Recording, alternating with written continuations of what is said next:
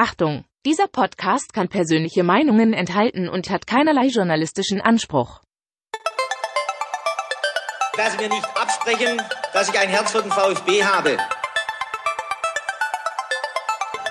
Sverrisson, dann wieder Kügel. Gewinnt sein Dribbling gegen Wörns und Guido Buchwald und der Ball ist im Tor. Nach 86 Minuten führt der VfB Stuttgart in Leverkusen mit 2 zu 1.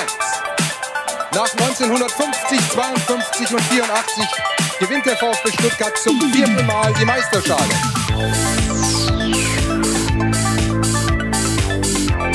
Jetzt müsste der Ball endlich noch einmal hereinkommen. Jetzt kommt er weit nach hinten auf Hitzelsberger! Mario Gomez, spitze Winkel, noch einmal nach innen. Pizza hat den Ball und es gibt noch einmal Abstoß vom Tor.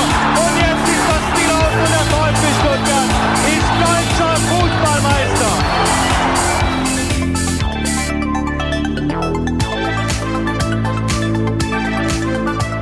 Herzlich willkommen zu STR. Mein Name ist Ricky und mit mir in der Leitung der Sebastian. Guten Abend, Sebastian. Schönen guten Abend. Ich wünsche erstmal und natürlich auch unseren Hörern ein frohes neues Jahr. Ich hoffe, du bist gut reingerutscht. Ja, perfekt, alles, alles bestens. Ja. Wobei ich ja gehört habe, dass es dich gestern ja, etwas erwischt hat, möchte man so sagen. Du fehltest beim Mercedes-Benz Junior Cup und ähm, das lag nicht nur daran, dass äh, dein kongenialer Partner Andreas äh, einen Platz eingenommen hat auf der Haupttribüne in Sindelfing, sondern es lag auch daran, dass du so ein bisschen, ja, ich möchte mal sagen, Magen-Darm geplagt warst.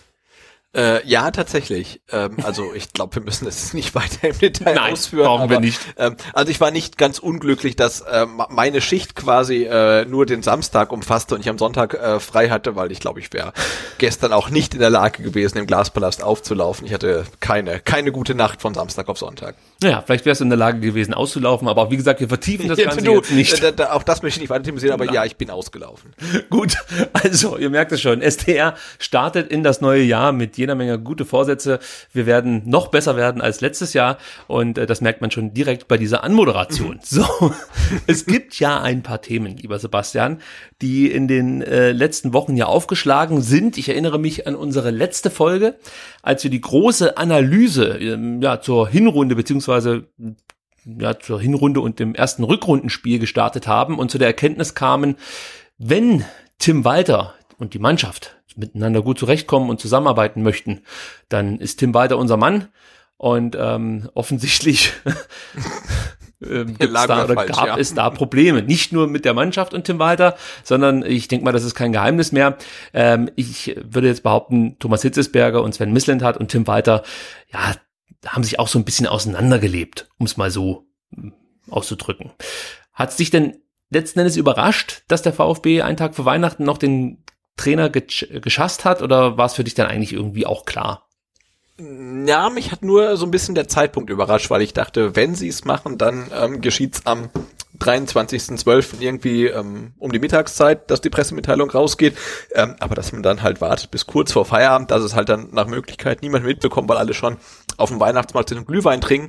Das hat mich schon ein bisschen überrascht, ähm, aber die Entscheidung als solche, ähm, ja, nicht, nicht, nicht, nicht wirklich. Und im Grunde genommen finde ich sie auch jetzt nicht äh, verwerflich. Man hat äh, ein relativ mutiges Experiment gewagt mit Tim Walter, hat dann, darüber kann man diskutieren, vermutlich auch genau das bekommen, ähm, was man erwarten kann, wenn man Tim Walter zum Cheftrainer macht.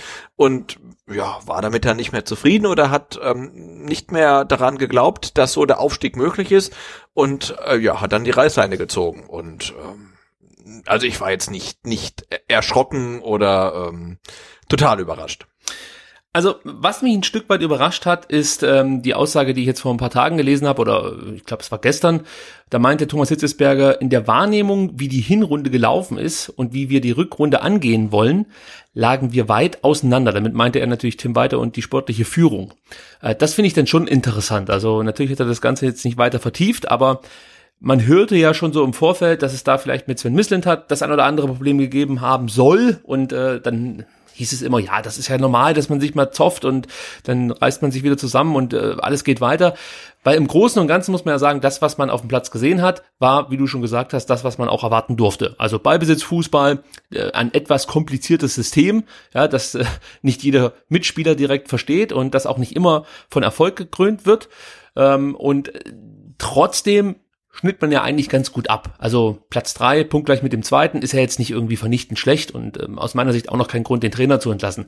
Ist halt jetzt die Frage, wenn du jetzt die Gründe vorgibst, ja, menschlich hat es nicht so richtig gestimmt, auch die Spielweise hat uns nicht ganz überzeugt, ähm, ob sich dann nicht auch Sven Missentat und Thomas Hitzesberger hinterfragen müssen, ob diese Auswahl des Trainers so richtig war. Weil eigentlich, ja, so anders war Tim Walter eigentlich nicht. All die Punkte, die wir jetzt so lesen konnten in den letzten Tagen, waren eigentlich auch die Sachen, die man im Vorfeld schon über ihn wusste. Also meine Frage an dich, siehst du da äh, eine Mitschuld äh, bei den beiden Beteiligten, also sprich Sven Missentat und Thomas Hitzesberger, die jetzt in der Pressewelt und auch unter den Fans gar nicht so aufkocht, wie sie vielleicht aufkochen sollte? Ach, Mitschuld, weiß ich nicht, ne? Also äh, vielleicht haben die beiden auch gedacht, wenn wir jetzt den Walter äh, nach Stuttgart holen, dann ähm, assimiliert er sich so ein bisschen und ist nicht mehr der Walter, wie, wie er noch in Kiel war, sondern so ein bisschen handzahmer oder so, äh, weiß ich nicht. Aber ähm, ja, also das, das Projekt Walter scheint oder ist definitiv gescheitert, ähm, aber mm, um jetzt einen Vorgriff zu wagen, also die, die Entscheidung dann für Materazzo äh, zeigt ja auch, dass ähm, Thomas Hitzelsberger und Tim Mislintat von ihrem Projekt oder von ihrem Weg überzeugt sind und jetzt halt auch nicht irgendwie ähm, noch einen kompletten Neustart wollen, sondern ihr, ihr ihren Weg weiterverfolgen. Ähm, und ja, ich glaube, sie haben jetzt eine ähm, Teilentscheidung jetzt irgendwie revidiert, sind aber nach wie vor von ihrem Gesamtkonzept ähm, nach wie vor überzeugt. Und das, das bin ich auch. Also ähm, in, insofern, ja, wie gesagt, ich finde die, die Entlassung jetzt nicht nicht so schlimm. Natürlich ist es wieder der nächste Trainer, der nach sechs Monaten gehen muss und so weiter. Ähm, aber ich finde, wenn dann jetzt, weil so typischer VfB-Stil wäre ja gewesen, man, man lässt jetzt Tim Walter erstmal weitermachen und dann verlierst du das erste Heimspiel gegen Heidenheim und dann wirfst du ihn raus. Das wäre so so klassischer VfB-Stil gewesen und in, insofern bin ich nach wie vor ähm, relativ entspannt. Also da bin ich ganz bei dir. Zeitpunkt geht in Ordnung und auch wenn es einfach nicht passt, ob es jetzt äh, zwischen der sportlichen Führung ist oder zwischen Trainer und Mannschaft, dann musst du handeln. Äh, ja, da bin ich, wie gesagt, ganz bei dir. Ich finde es nur trotzdem irgendwie ein bisschen schade, dass jetzt die Punkte aufgezählt werden, die man im Vorfeld eigentlich schon erahnen musste, ähm, die, die weiter so mitbringt, dass das jetzt die Punkte sind, äh, die dazu führen, dass man Tim weiter entlässt. Also das finde ich, hm, ja, hätte man vielleicht anders das, das lösen können. Das ist die Frage, ne? Ja. Also war, war das eigentlich nicht äh, äh, vorauszusehen, Ja. dass er halt genau so spielen lässt und dann vielleicht auf äh, interne Kritik auch so ein bisschen, ähm, weiß nicht, wie sagt man da, ähm, Scheißt. ja, oder der ignorant reagiert, also dass er nicht sehr empfänglich ist für Kreativ, äh, für, für Kritik. Ne? Also das war vielleicht auch vorauszusehen. Ähm, ähm, ich, ich kann das nicht beurteilen. Ähm, aber da, das ist ja echt die Frage. War, war nicht genau dieser Verlauf äh, vorauszusehen, dass man vielleicht ein bisschen Pech hat, weil man ein neues System spielt ähm, und dass der Trainer dann auch nicht unbedingt ähm, willens ist, sein System anzupassen. Ähm, weiß ich nicht halt. Also ja. Wobei er das ja schon Schwierig. getan hat. Also äh, das, das darf man ja jetzt also, auch nicht. Wie, ne, gesagt, ne, wenn man irgendwie sieht, das erste ähm, Saisonspiel gegen Hannover, äh, was der VfB da gespielt hat, was er dann ähm, gegen Ende des Jahres dann wieder gegen Hannover gespielt hat, das war halt Tag und Nacht, ne? Da war halt nichts mehr vom Walter Ball zu sehen. Das war halt irgendwie so 0815 Fußball. Ähm, ja, schwierig. Ja, mir ging es hauptsächlich jetzt eigentlich zu diesem äh, oder um den Zeitpunkt nach der Niederlage in Hamburg, der ersten Niederlage praktisch diese diese äh, 2 zu 6 Klatsche, als ja viele schon vom Dogma Fußball und so gesprochen haben und er muss sich da verändern und was weiß ich, dann hat er ja gezeigt, er kann es, er macht es und es wird dann auch von Erfolg gekrönt, denn das Spiel, das zweite Spiel dann im DFB-Pokal praktisch gegen Hamburg, das war ja deutlich besser. Also ich, ich will jetzt Tim Walter nicht in Schutz nehmen oder so, aber es war jetzt auch nicht so, dass er gar nicht irgendwie was verändern wollte. Äh, Ich möchte aber ganz kurz nochmal das Zitat hier von Sven Mislintat vorlesen, dass er oder wie er sich zitieren lassen hat in der offiziellen Pressemitteilung zur Entlassung von Tim Walter. Da meinte er, bei der Verpflichtung von Tim Walter haben wir uns für ein Trainerprofil entschieden, welches unseres Erachtens nach zu unseren klaren Vorstellungen zum zukünftigen Spielstil, einen aktiven, offensiven, aggressiven und mutigen Fußball zu spielen, passte. Leistungsfußball unterliegt aber auch dem Diktat der Ergebnisse, der Entwicklung und des sportlichen Trends. Die umfangreiche Analyse da sprechen wir auch noch gleich drüber, der Hinrunde ergab, dass wir unsere kurz- und mittelfristigen Zielsetzungen aufzusteigen und unsere Spieler und unsere Spielidee gemeinsam konsequent weiterzuentwickeln, gefährdet sehen. Äh, warum mich diese, warum mich diese Zitat so ein bisschen stört, ist, ähm, dass er jetzt hier darauf abzielt, ja, Fußball, Ergebnissport hin und her, das wussten wir vorher auch schon. Ähm, da wurde für Geduld geworben und immer wieder gesagt, Leute, ihr müsst auch mal die Ansprüche so ein bisschen zurückschrauben. Der VfB ähm, vollzieht hier gerade einen riesen Umbruch, viele neue Spieler, neuer Trainer, neues System und dann ist das genau der Entlassungsgrund. Also ich störe mich halt wirklich an der Formulierung, warum man ihn entlassen hat. Ja, also ich finde es dann fast besser, wenn man sagt, oder wenn es das Zitat gegeben hätte, wie jetzt von Hitzesberger, unsere Ansichten gingen komplett voneinander oder gingen komplett auseinander und deswegen haben wir uns getrennt, weil das jetzt hier, ich, das finde ich einfach nicht fair. Ja? Also den Fans gegenüber, dem Trainer gegenüber und auch ein Stück weit dann der Mannschaft gegenüber finde ich, finde ich das einfach nicht fair, wie Misslintat sich jetzt hier geäußert hat. Ja, das stößt mir so ein bisschen sauer auf. Lass ich einfach mal so stehen. Außer du möchtest noch was dazu sagen. Äh, nee, nicht wirklich. okay. ähm, was ich halt auch noch anfügen möchte, ist, ähm, ich finde es halt wirklich schwierig, wenn du immer wieder von Kontinuität sprichst, ja, und äh, die in keinen Bereichen vorlebst. Also ich, ich bin ja bei allen, die sagen, hey, du kannst nicht nur am Trainer festhalten, weil du der Meinung bist, äh, ständige, ständige Trainerentlassungen schaden deinem Ruf oder dem Verein insgesamt, ja. Also wenn es halt einfach nicht passt, musst du dich trennen. Punkt. Können wir so alle uns, denke ich mal, darauf einigen. Aber wenn du halt auf keiner Position, und damit meine ich Spieler, Trainer, Vorstände, Direktoren und so weiter keine Kontinuität hast, ja, dann frage ich mich halt, wie soll denn was wachsen? Und jetzt beginnst du halt wieder an einem Punkt, was zu verändern, ähm, wo man, also es ist halt wieder ein neuralgischer Punkt. Du holst wieder einen neuen Trainer, vielleicht jetzt nicht mit einer komplett anderen Spielidee, aber trotzdem, den einen oder anderen Spieler wird er vielleicht nicht brauchen. Er möchte vielleicht dann selber einen neuen Spieler dazu haben. Also veränderst du schon wieder was an der Mannschaft, sprich an den Spielern. Also fängst du da auch wieder an, ähm, das, was eigentlich wachsen sollte, so ein bisschen zu durchbrechen und nochmal bei Null ich, ich, ich finde es halt einfach äh, schon krass, dass eigentlich Hitzesberger und auch Misslintat da relativ ungeschoren davonkommen und ähm, dann noch ein Punkt, es wurde immer davon gesprochen, gesprochen, dass wir eine große Analyse machen wollen. Und ich frage mich, wo das Ergebnis dieser Analyse ist. Also es kann ja nicht sein, dass es jetzt einfach nur äh, die Entlassung von Walter ist und ansonsten gibt es keine weiteren ähm, Ergebnisse von dieser Analyse. Denn ich finde, die Spieler kommen mir hier viel zu glimpflich davon. Also auch hier hätte ich mir ein ganz klares Statement von der sportlichen Führung erhofft, dass man nochmal äh, darauf einwirkt, dass die Spieler den Ernst der Lage verstehen müssen und auch gleichzeitig die Chance, äh, die sie hier bekommen, wertschätzen müssen und sich äh, das habe ich schon, glaube in der vorletzten Folge angesprochen, ähm, sich nicht nur um ihre eigenen Probleme kümmern, sondern ähm, auf dem Platz merkt man halt einfach nicht, dass die Spieler wirklich alles reinhauen, um hier den VfB einen Schritt weiterzubringen. Ich spreche noch nicht mal vom Aufstieg, aber ich möchte halt einfach sehen, dass jeder Spieler Woche für Woche ans Maximum geht.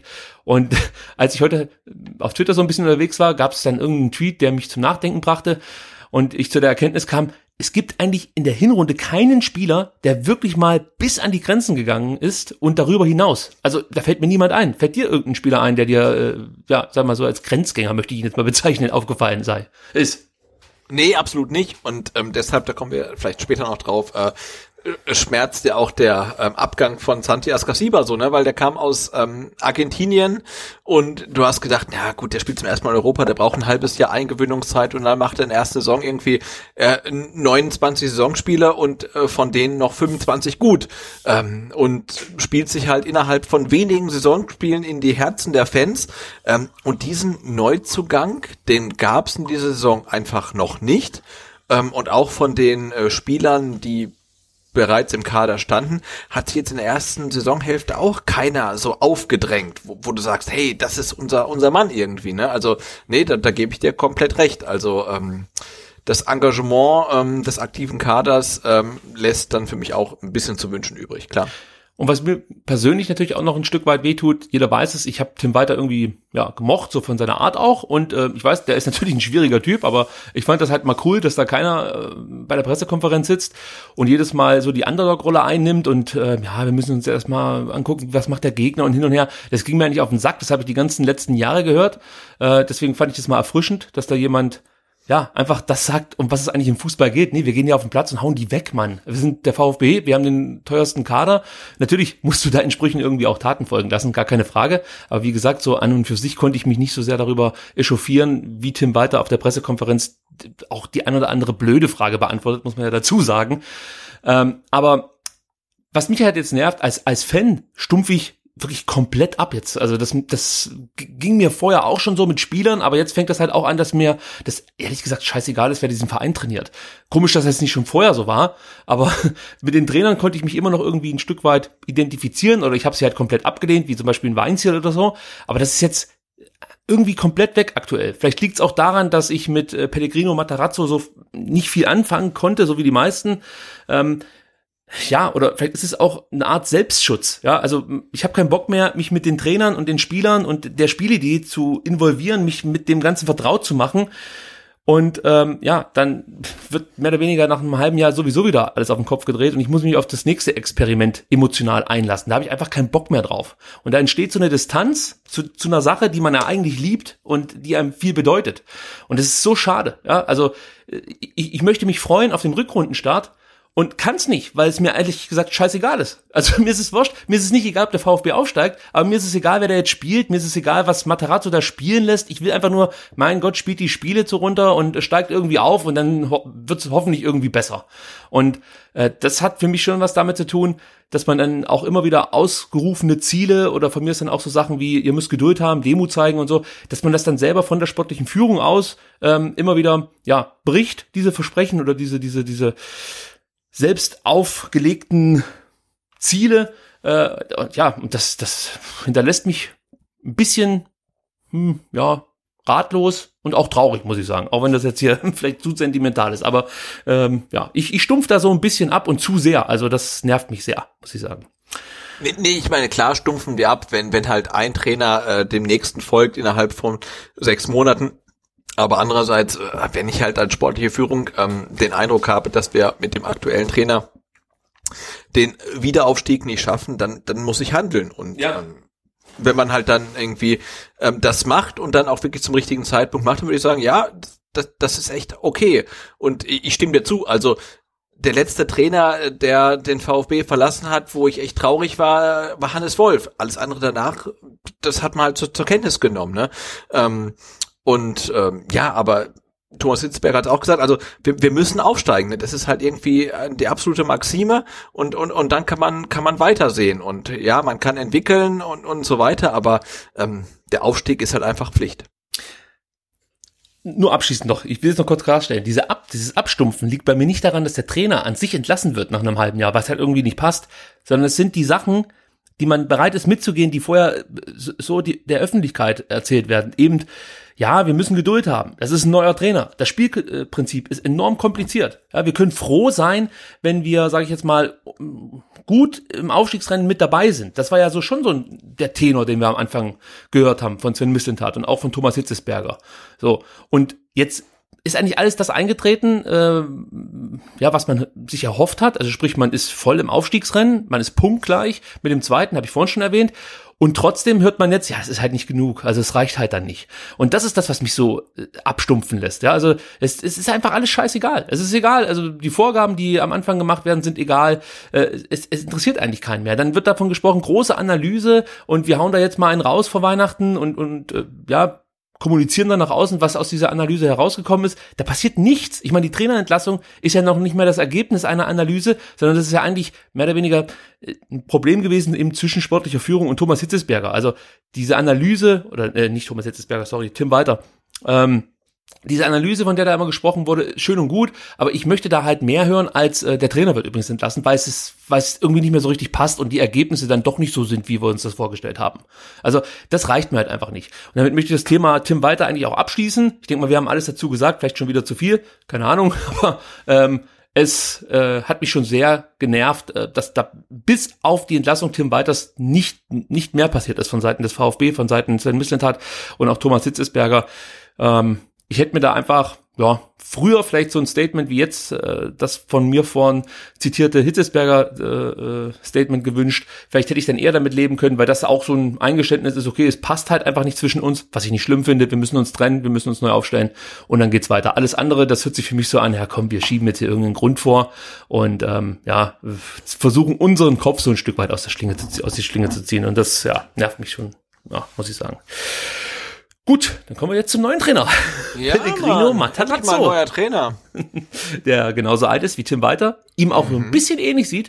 Äh, Ja, äh, genau, auch, äh, auch ähm, so äh, vier, fünf Tage Bart. Äh, Genau. Bisschen größer ist als er, aber ähm, ja, also optisch ist es ähm, keine, keine neu, ähm, Neuangewöhnung für die Fans. Ja, Spielidee ist auch ähnlich, Ballbesitz, Offensivfußball, das ist das, äh, was ihn bislang ausgezeichnet hat. Er ist vielleicht einfach nur ein bisschen ruhiger und analytischer und ähm, ja, Und stellt sich mehr auf den Gegner ein, habe ich gehört. Ja, das ist auch noch so ein Thema gewesen. Also, äh, sorry, du, du hast jetzt hier wieder was angestochen, aber das muss ich ganz kurz noch erwähnen. Ich find's ja okay, wenn ich als Trainer nach außen hin ähm, verkörpern möchte, dass ich mich nicht auf den Trainer, äh, auf den Gegner einstelle oder so. Ja, das finde ich ja in Ordnung. Ja, dass, dass du einfach so, wir gucken nach uns und hin und her. Das hat man ja schon von anderen Trainern gehört. Aber das dann wirklich so häufig wie Tim Walter auf jeder Pressekonferenz äh, herauszustellen und immer so zu tun, als würde man im Endeffekt den Gegner auch nicht wertschätzen oder nicht anerkennen, was da so gemacht wird, ist natürlich auch ein Problem von Tim Walter gewesen, was äh, dazu beigetragen hat, dass der ein oder andere seine Art vielleicht einfach nicht mehr abkonnte. Ähm, also das noch am Rande. Gut, Pellegrino Matarazzo ist jetzt unser Trainer, wie gesagt, äh, optisch gar nicht so weit weg von Tim Walter, aber das ist uns eigentlich egal. Ähm, er war seit 8.1. Co-Trainer in Hoffenheim unter Alfred Schröder und davor unter Julian Nagelsmann und hat auch ja, als Jugendtrainer in Hoffenheim ja ganz gute Arbeit geleistet bei der U17 damals. Ähm, noch bessere Arbeit, jedenfalls sagen das die Nürnberger, hat er beim Club geleistet, da hat er die U17 und U19 gecoacht und ähm, so wie ich das vernommen habe, ist man in Nürnberg immer noch traurig, dass man Pellegrino Matarazzo nicht länger halten konnte, weil man eben sehr viel oder ja, sehr viel von ihm gehalten hat. Natürlich hätte auch gern äh, Julian Nagelsmann seinen Co-Trainer behalten, der ja diesen Sommer nach Leipzig gegangen ist, wollte ihn auch gerne mitnehmen. Da hört man, dass Hoffenheim ein Veto eingelegt hat. Und was vielleicht auch noch so ein bisschen für die Qualitäten von Pellegrino Matarazzo spricht, ist das Interesse von Aue und vor allem von Kiel, die, also die Kieler haben schon im Sommer angeklopft, äh, nachdem Tim Walter zu uns gegangen ist und dann aber auch noch mal im Herbst, nachdem sie dann äh, den Herrn, jetzt komme ich nicht auf seinen Namen, Schubert entlassen haben. Ja, Genau, und bei Aue war es ja, äh, auch dessen Namen ist mir jetzt entfallen, der, der Herr, Meier? der mit seinem Bruder gecoacht hat, Meier, Meier. genau. Äh, auch da wurde dann bei Materazzo angeklopft. Ich weiß jetzt natürlich nicht, wie dann das alles abgelaufen ist. Hat Materazzo abgelehnt, hat sich Kiel oder äh, eben dann Aue für einen anderen Mann entschieden oder hat äh, Hoffenheim gesagt, nee, wir geben ihn nicht frei. Keine Ahnung, aber auf jeden Fall gab es da schon Interesse und ähm, es kam halt nicht zur Anstellung. Aber der VfB hat es geschafft, ihn zu verpflichten. Und im Endeffekt müssen wir jetzt erstmal abwarten, was der gute Mann mit unserer Mannschaft so vorhat. Aber puh, an und für sich finde ich eigentlich die Wahl des Trainers gar nicht so schlecht. Äh, gefällt mir besser als, als all die anderen Namen, die dann so umhergeisterten. Wie siehst du es? Also lieber so ein unbekan- unbeschriebenes Blatt, Jugendtrainer oder äh, dann doch jemand vom Trainerkarussell? Ja, gute Frage. Also ich finde es auf jeden Fall bemerkenswert, ähm, dass die sportliche Führung dann äh, namens Hitzelsberger und Misslintat ähm, so No-Name aus dem Beutel ziehen und den verpflichten, weil damit machen sie sich ja selbst angreifbar. Ne? Also wenn jetzt der Aufstieg je nicht gelingen würde, ähm, sagen ja alle, ja, weil ihr äh, zur äh, Winterpause den Nobody verpflichtet habt. Ähm, hätten jetzt ähm, Hitzelsberger Misslintat, ähm, ein, ein Roger Schmidt, ein Bruno Labbadia, whatever, verpflichtet, dann könnten die beiden sagen, na, wir haben einen Trainer verpflichtet, der hat schon mehrfach gezeigt, dass er es kann und wenn es hier nicht klappt, ist es nicht unsere Schuld. Jetzt holen sie eine Personalie, ähm, von der niemand weiß, ob er es halt irgendwie so im harten Zweitliga-Alltag ähm, wirklich drauf hat. Und wenn das schief geht, ähm, ja, stehen die zwei auch dann irgendwie mit am Pranger. Und insofern finde ich es halt umso cooler und umso besser, ähm, dass die beiden sagen, hey, wir verlassen unseren, unseren, unser Konzept nicht, sondern wir ähm, haben einen Weg eingeschlagen und den mo möchten wir fortführen. Und wenn es dann mit dem Walter nicht klappt, ähm, dann holen wir jemanden, von dem wir denken, dass er es irgendwie besser umsetzen kann ähm, als sein Vorgänger. Ähm, also insofern finde ich das bislang noch gut. Ähm, aber wir reden dann vielleicht noch mal nach den Spielen gegen Heidenheim und St. Pauli. Ja, das machst du ganz clever, aber ich glaube, egal wen sie verpflichten, wenn der Aufstieg nicht klappt, würde immer äh, sofort gemeckert werden. Ja, natürlich, Also- aber wenn, wenn du jetzt halt irgendwie einen etablierten Trainer holst und der Aufstieg klappt nicht, dann kann man als ähm, sportlicher Leiter oder sportlicher Vorstand sagen irgendwie, hey, ich habe alles getan, was ich konnte und es hat nicht geklappt, aber sorry, da bin ich halt raus. Aber wenn du halt irgendwie so, so einen kompletten No-Name holst, den echt niemand auf der auf dem Zettel hatte, ähm, dann bist du halt eher dann irgendwie ähm, mit am, am Pranger, ne? Und insofern finde ich die Entscheidung total mutig und ähm, deshalb auch total gut eigentlich. Also mutig ist die Entscheidung auf jeden Fall. Weil ich mich äh, natürlich jetzt frage, nehmen wir an, Bruno Labbadia wäre ein Kandidat gewesen, man hätte ihn verpflichtet, dann wäre man natürlich auch komplett von dem Weg abgerückt, den man eigentlich eingeschlagen hat. Ja, eben, eben, eben. Nach Und deswegen finde ich halt, ähm, Ja, aber, aber dann, dann wären sie doch, dann wären sie doch auch auf jeden Fall dafür kritisiert worden. Also, da wäre mit Sicherheit auch der ein oder andere Blogger drauf aufmerksam geworden oder Podcaster und hätte mal geschrieben, hey Leute, ihr wolltet doch jetzt hier mit jungen, Jugendfußball und neuen Ideen äh, die zweite Liga rocken und den VfB gut aufstellen für den nächsten Aufstieg. Und jetzt kommt hier Bruno Labbadia um die Ecke, der mit Sicherheit Erfahrung hat, auch gute Arbeit geleistet hat bei diversen Stationen, aber eigentlich genau der Trainertyp ist und auch den Fußball spielen lässt, auf den wir ja keinen Bock mehr haben.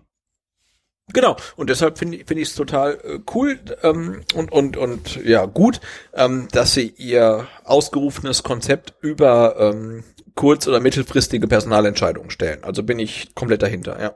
Ja, also die einzige Option für mich wäre jetzt gewesen, du findest wirklich einen erfahrenen Trainer, der äh, einen guten Ruf genießt, wie gesagt, offensiven Fußball spielen lässt und ähm, ja, einfach dann wirklich eine große Nummer ist. Aber ich kann mir halt beim besten Willen keinen Trainer vorstellen, der mit gutem Ruf und äh, ja einfach mit einer großen Anerkennung hierher kommt und ähm, den VfB übernimmt. Denn das Risiko, dass du hier scheiterst, ist halt enorm hoch. Und gleichzeitig wirst du auch nicht viel ernten, wenn du mit dem VfB aufsteigst. Also jetzt gerade als erfahrener, guter Trainer wird da keiner sagen, Mensch, was der hier geleistet hat, das war ja unglaublich. Ja, das Sondern ist das es Ding, ja. also im Endeffekt äh, kannst du ja fast schon sagen, egal wer da trainiert, diese Mannschaft muss selbst ohne Trainer in der Lage sein, in dieser wahnsinnig schlechten zweiten Liga aufzusteigen. Nur mal kurz als Reminder, der VfB hat äh, neun Spiele nicht gewonnen und ist trotzdem auf Platz drei. Also das ist ja völlig absurd. Also und, und, und da siehst du halt auch, wie schlecht diese zweite Liga ist. Da bin ich bei Axel von 93, der sich da letztes Jahr immer regelmäßig drüber aufgeregt hat. Äh, Das ist wirklich unfassbar, wie schlecht diese zweite Liga ist. Ich hatte gestern das Vergnügen, mit Daniel Teufel zu sprechen und äh, habe ihn mal gefragt, wie er so die Unterschiede sieht zwischen erster und zweiter und zweiter und dritter Liga. Und dann Du hat musst er vielleicht kurz erwähnen für die nicht VfB, so, ja. wer Daniel Teufel ist. Okay, Daniel Teu- Teufel ist der Co-Trainer unserer A-Jugend, der U19 und ähm, hat letzte Saison ja die Jungs betreut, als Nico Willig dann die erste Mannschaft übernommen hat. Genau, im Saisonfinale, ja. Genau, und hat sie dann zum Pokalerfolg geführt und zur Vizemeisterschaft. Also schon ein guter Mann. Und ähm, ja, er meinte halt auch, der, der Unterschied zwischen dritter Liga und zweiter Liga ist geringer als zwischen zweiter und erster Liga. So. Und äh, trotzdem spielen wir so scheiße. Also äh, eigentlich müsstest du ja davon ausgehen, dass der Absteiger relat relativ leichte Spiele in dieser Liga hat und äh, ein bisschen mehr Spiele gewinnt als eben neun von 18. Also das ist ja schon, ah, ja, schwierig, möchte ich Genau, so aber sagen. auch, auch der HSV zeigt jetzt seit Keine Frage. anderthalb Saisons, dass es halt vielleicht dann doch in der Praxis nicht ganz so einfach ist. Ne? Was aber aus meiner Sicht auch daran liegt, dass man nicht vernünftig arbeitet. Also das Ja, liegt jetzt weniger absolut, daran, dass, dass, der, Frage, ja. dass der Abstand geringer ist zwischen erster und zweiter Liga, als, als ich das jetzt wahrnehme, sondern für mich ist das halt einfach ein Versagen auf den entscheidenden Positionen. Und ähm, ich wollte sagen, also ja. dass, dass, dass, dass ähm, Vereine oder Teams äh, wie der HSV und der VfB ähm, jetzt irgendwie weniger als eine als einen Sieg äh, vor Au und Heidenheim sind, das ist halt ähm, ja fast schon peinlich, klar. Genau das zeigt es ja, äh, wie schlecht eigentlich gearbeitet wird. Denn wir erinnern uns alle daran, äh, Aue hat sich früher daf- dafür oder ausgezeichnet, indem sie halt äh, Spiele zerstört haben. Das machen sie bis heute noch. Und äh, die machen das jetzt nicht, die machen das zwar erfolgreicher, aber sie spielen keinen besseren Fußball. Also für Bielefeld mag das nicht zutreffen, die spielen wirklich einen besseren Fußball, aber trotzdem ist es eigentlich äh, eine Art Fußballspiel, äh, mit der, mit, dem du eigentlich nicht auf dem ersten Tabellenplatz stehen dürftest. Also äh, ja, ich, ich, ich bin halt weiter der Meinung, die Mannschaften ähm, wie der VfB, wie Hamburg, wie Hannover, die arbeiten halt unheimlich schlecht und deswegen stehen sie da, wo sie jetzt aktuell stehen und äh, sind trotzdem noch gut dabei im Fall von Hamburg und dem VfB Stuttgart. Aber eigentlich ist das nichts, äh, ja, mit dem wir uns rühmen dürften, ja, mit diesem aktuellen Platz. Auf der anderen Seite können wir halt froh sein, dass es überhaupt so ist, also dass du nicht viele Spiele gewinnst und trotzdem oben dabei bist. Aber ja. Gut, der Herr Matarazzo wird jetzt viel Arbeit vor sich haben. Was ich noch ganz interessant fand, äh, Dieter Nüssing, Das ist der ehemalige sportliche Leiter des ersten FC Nürnberg, hat sich äh, zu Matarazzos Anstellung geäußert. Und der Herr Nüssing, habe ich herausgefunden, ist wirklich bei den Nürnbergern, ja, schon, hm, wen kann man den Fall jetzt vergleichen? Weiß nicht, mit Schindelmeiser wahrscheinlich nicht, aber das ist halt einfach ein wichtiger sportlicher Leiter gewesen in der Geschichte von äh, vom Club und da wird viel drauf gegeben, was der so sagt. Und ähm, ja, Nüssing über Matarazzo Chancen auf eine erfolgreiche Zeit beim VfB sagt folgendes, ich traue ihm das zu, der VfB braucht nur etwas Geduld, falls das nicht sofort hinhaut. Aber auf Sicht gesehen wird er sicherlich ein guter Trainer in der ersten oder zweiten Liga hier in Deutschland das ist natürlich dann auch schon wieder interessant, dass er sagt, ja gut, das kann schon dauern mit ihm und der VfB braucht Geduld. Also sollte es so sein. Also jetzt gehen wir mal davon aus, es läuft nicht so besonders gut. Was denkst du denn, äh, wie viel Geduld hat man mit Matarazzo? Zieht man das jetzt durch, egal ob Aufstieg oder nicht? Oder könntest du dir vorstellen, dass wenn das Thema jetzt irgendwie dann brenzlig werden würde, ähm, dass man dann nochmal reagiert? Oh, du, ganz ehrlich, ich, ich, ich möchte echt keinen Es ist der VfB. An, eine, an nächste äh, drei Trainersaison verschwenden halt, ne? Aber diese ganzen Statements irgendwie, jeder wird vors Mikro gezerrt, der Materazzo irgendwann mal die Hand geschüttelt hat, sei es jetzt irgendwie Nüssing oder ähm, Nagelsmann oder, aber ich habe jetzt gelesen, Jeff Strasser. Warum? Ich weiß gar nicht, warum die sich kennen, ne? Und jeder sagt, ja, ja, das ist ein guter Typ, aber er braucht halt Zeit und Geduld, aber das, das wird halt schon, ne? Ich meine, wir haben keine Zeit und ähm, selbst Thomas Sitzberger sagt, äh, wir brauchen halt Ergebnisse und Entwicklung gleichzeitig. Und er hat halt einfach keine Zeit, ne? Und wir können jetzt nicht drei Jahre warten, bis dann irgendwie Materazzo irgendwie zum nächsten Guardiola wird. Also ähm, ich, ich, ich finde das ähm, wirklich sehr, sehr spannend und ich finde es halt total cool, dass irgendwie jeder, der ihn irgendwann mal auf der Straße gesehen hat, jetzt sagt irgendwie, das ist ein geiler Typ und der macht das schon, aber er braucht halt Geduld. Nee, wir haben halt keine Geduld und wir haben keine Zeit ähm, und wir brauchen halt Ergebnisse. Und das sagt nicht nur ich, sondern das sagt halt irgendwie auch der Vorstandsvorsitzende vom VfB und ja, so ist es halt, ne? Aber also grundsätzlich, ähm, ich, ich hab Geduld ähm, erstmal, aber wir müssen halt aufsteigen. Keine Frage. Wenn die Ergebnisse nicht eingefahren werden, und da lege ich mich fest, wird das Thema Trainer auch wieder aufkochen. Deswegen wünsche ich ihm und uns, dass es relativ schnell ähm, ja einfach konstanter wird, das Ganze, was der VfB hier so genau, fabriziert. Das Schlimme ist jetzt am Anfang ist es halt nicht mal nicht mal ähm, seinem Talent oder oder ja seiner Expertise geschuldet, sondern einfach vom Glück. Ne? Wenn du jetzt irgendwie gegen Heidenheim und St. Pauli gegen St. Pauli spielst, dann ja dann brauchst du das nötige Spielglück einfach, um die Dinger zu gewinnen. Und ich hoffe, hoffe, hoffe wirklich sehr, dass wir einfach äh, ja, der, das, das Jahr 2020 einfach ähm, das nötige Spiel auf unserer Seite haben und dann auch die Ergebnisse einfahren. Wir kommen gleich noch zu den äh, Erwartungen, möchte ich mal so sagen. Mhm. Aber ich möchte noch kurz das Thema abschließen.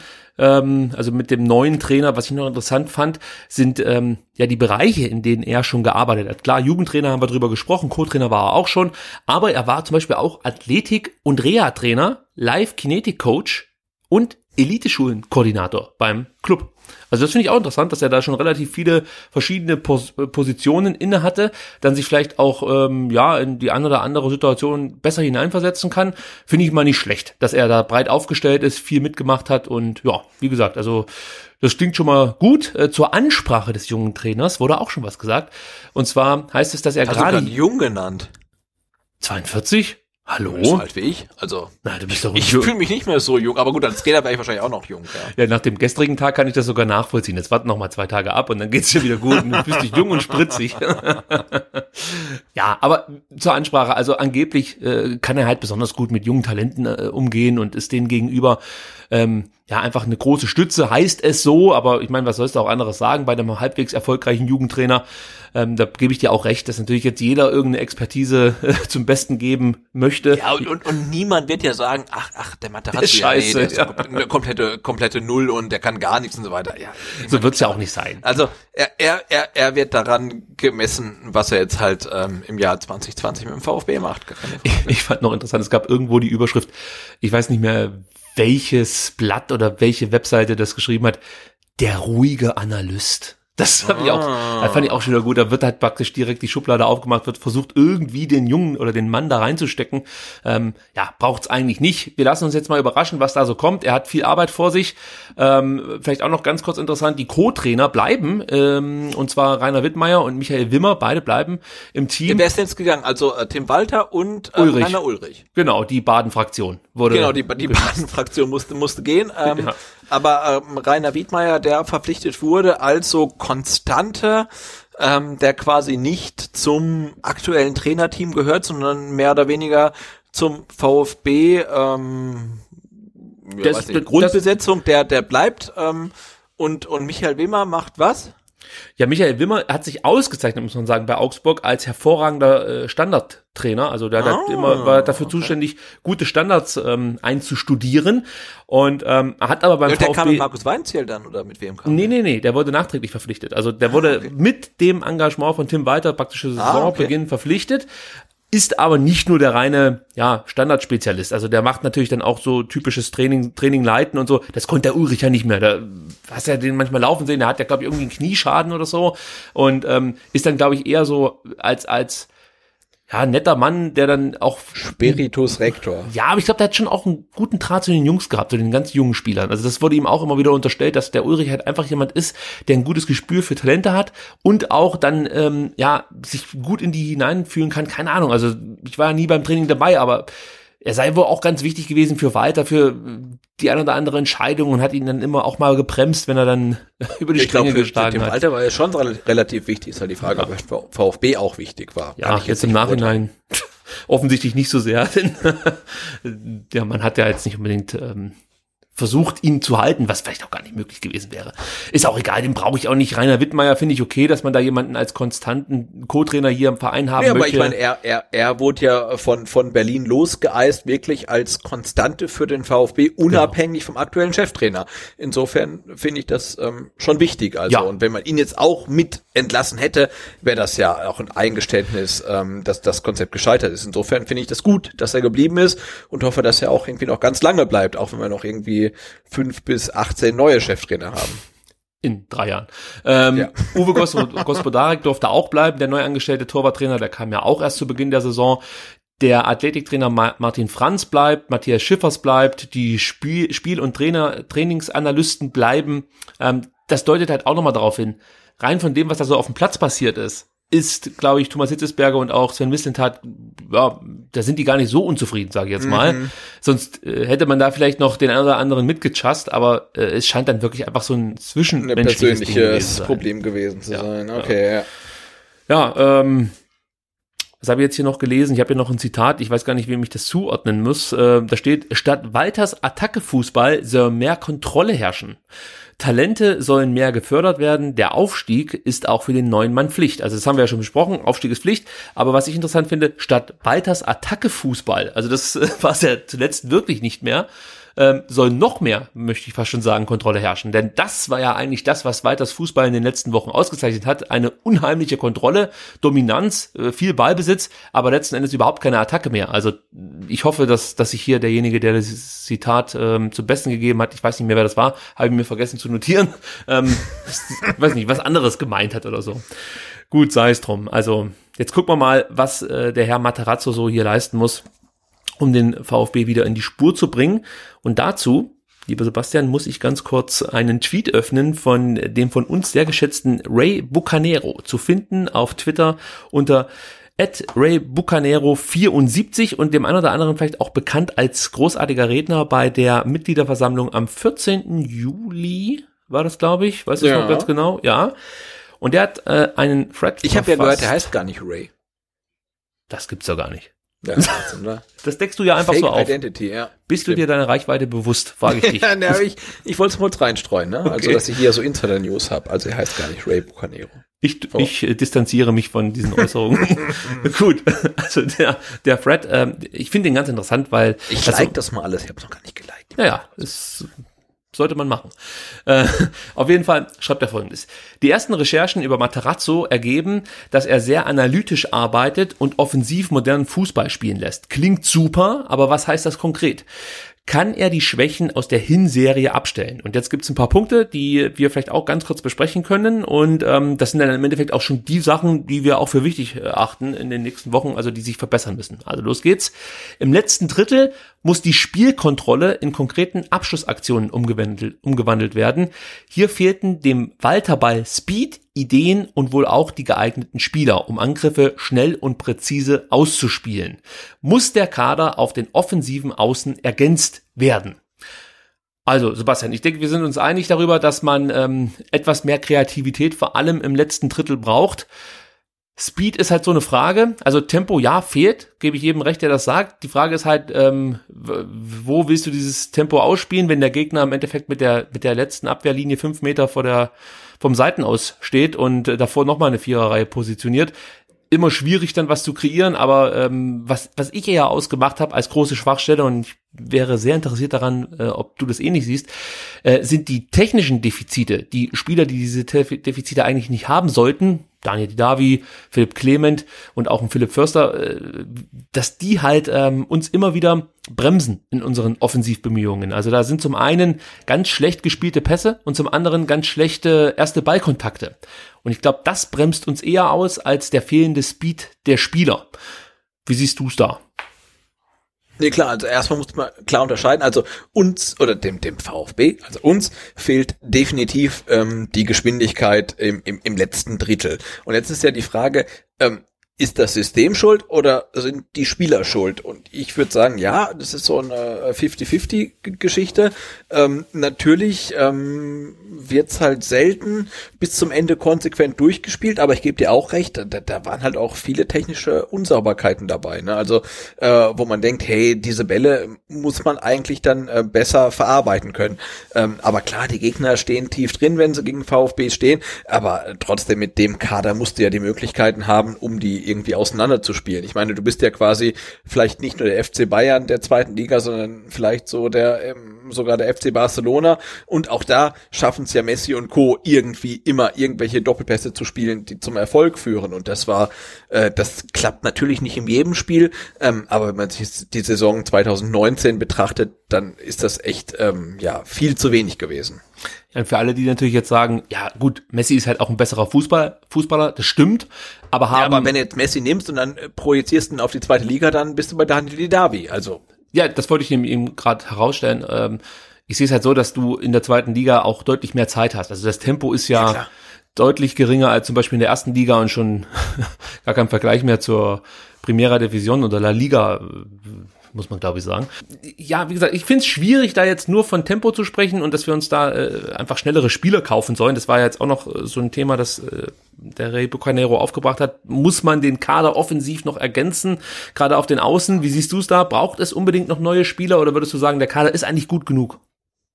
Natürlich ist der Kader gut genug, um aufzusteigen, aber jetzt nach äh, 18 Spieltagen sieht man auch, wir stehen auf Platz 3 und natürlich wird eine Verstärkung nicht, äh, nicht schlecht tun. Und ich glaube, wenn man sich verstärken möchte, dann sollte man das auf den Außenpositionen machen, weil überall anders sind wir relativ gut besetzt und wenn man Schwächen hat, ähm, dann definitiv auf den Außenpositionen.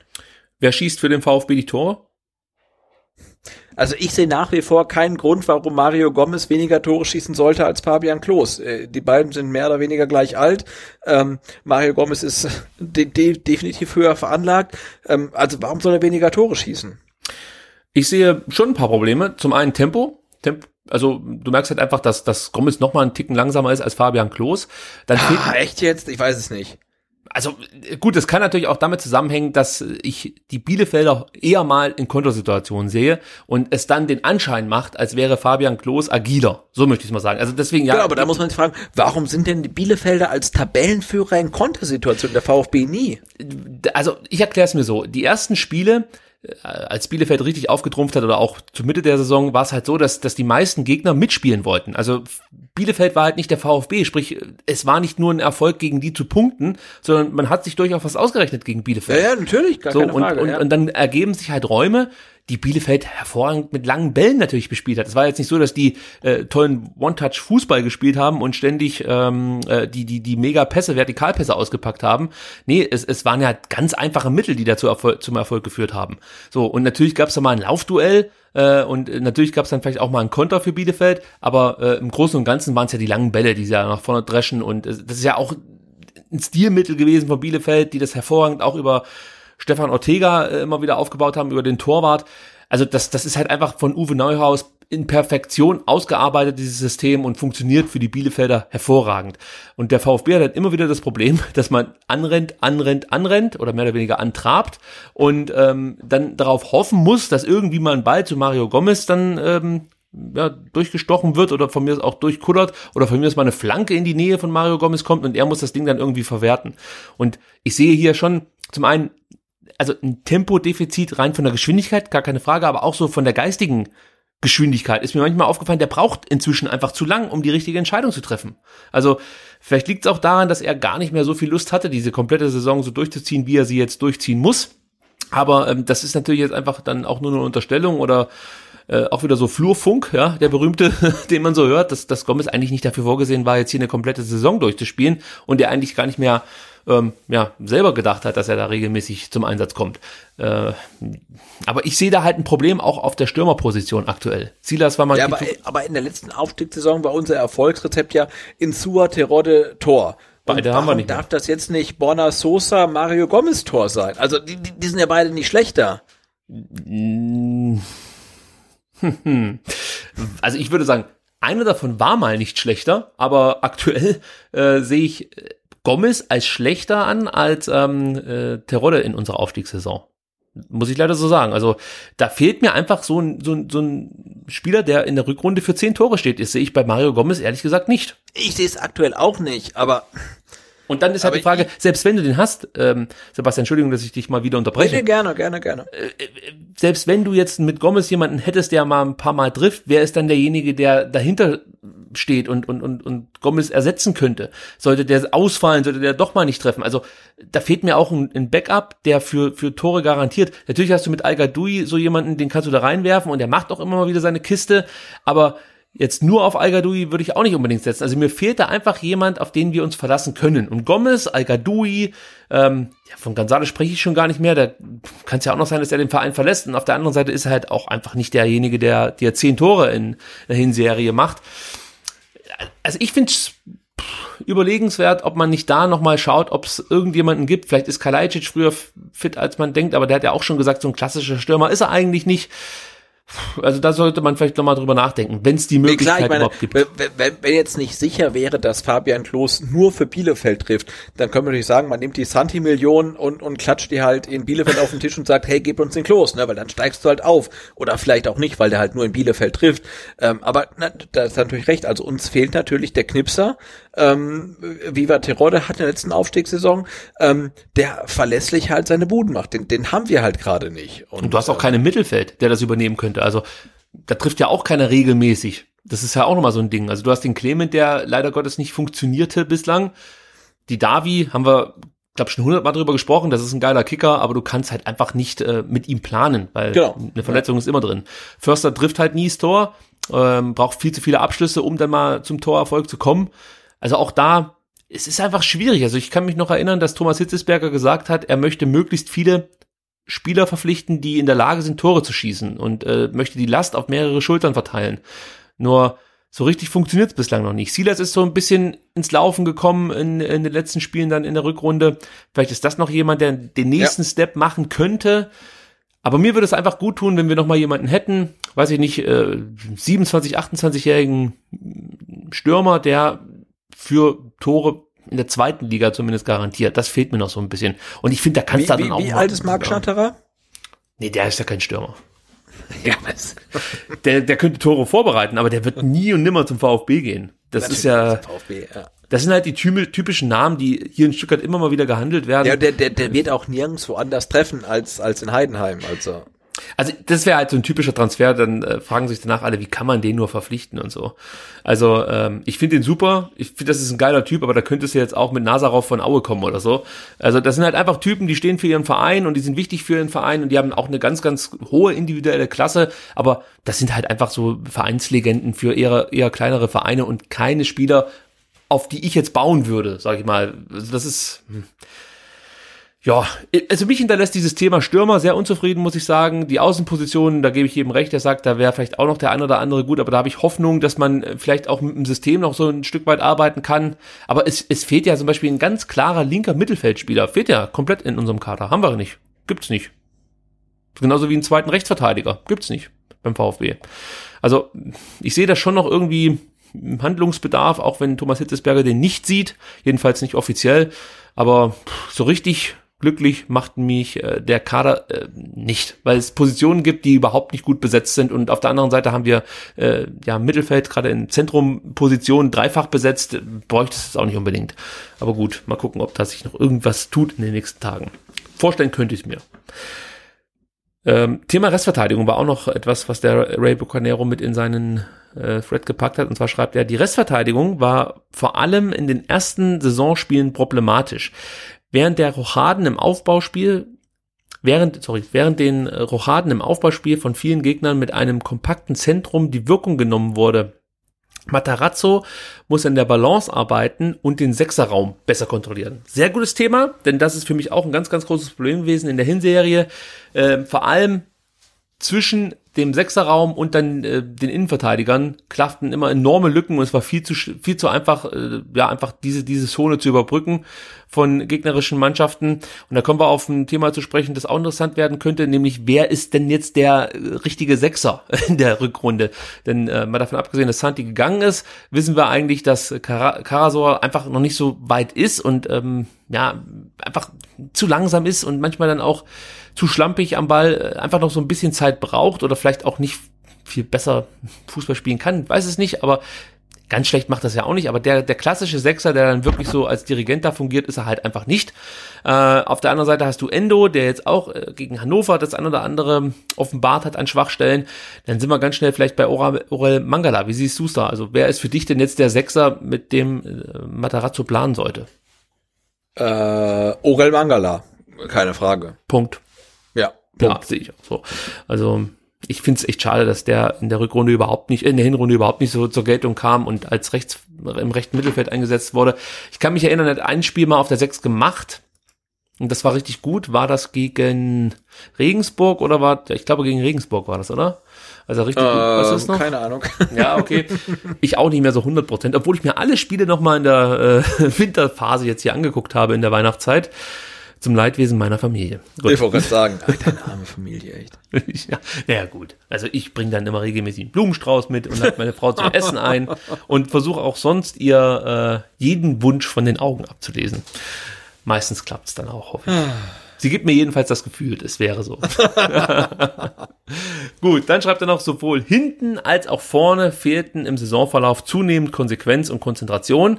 Diesen Trend muss Matarazzo durchbrechen. Walters Strafenrat sorgte zwar bei den Beobachtern für Erheiterung, bei der Mannschaft aber nicht, in Klammern mehr, für den letzten Punch.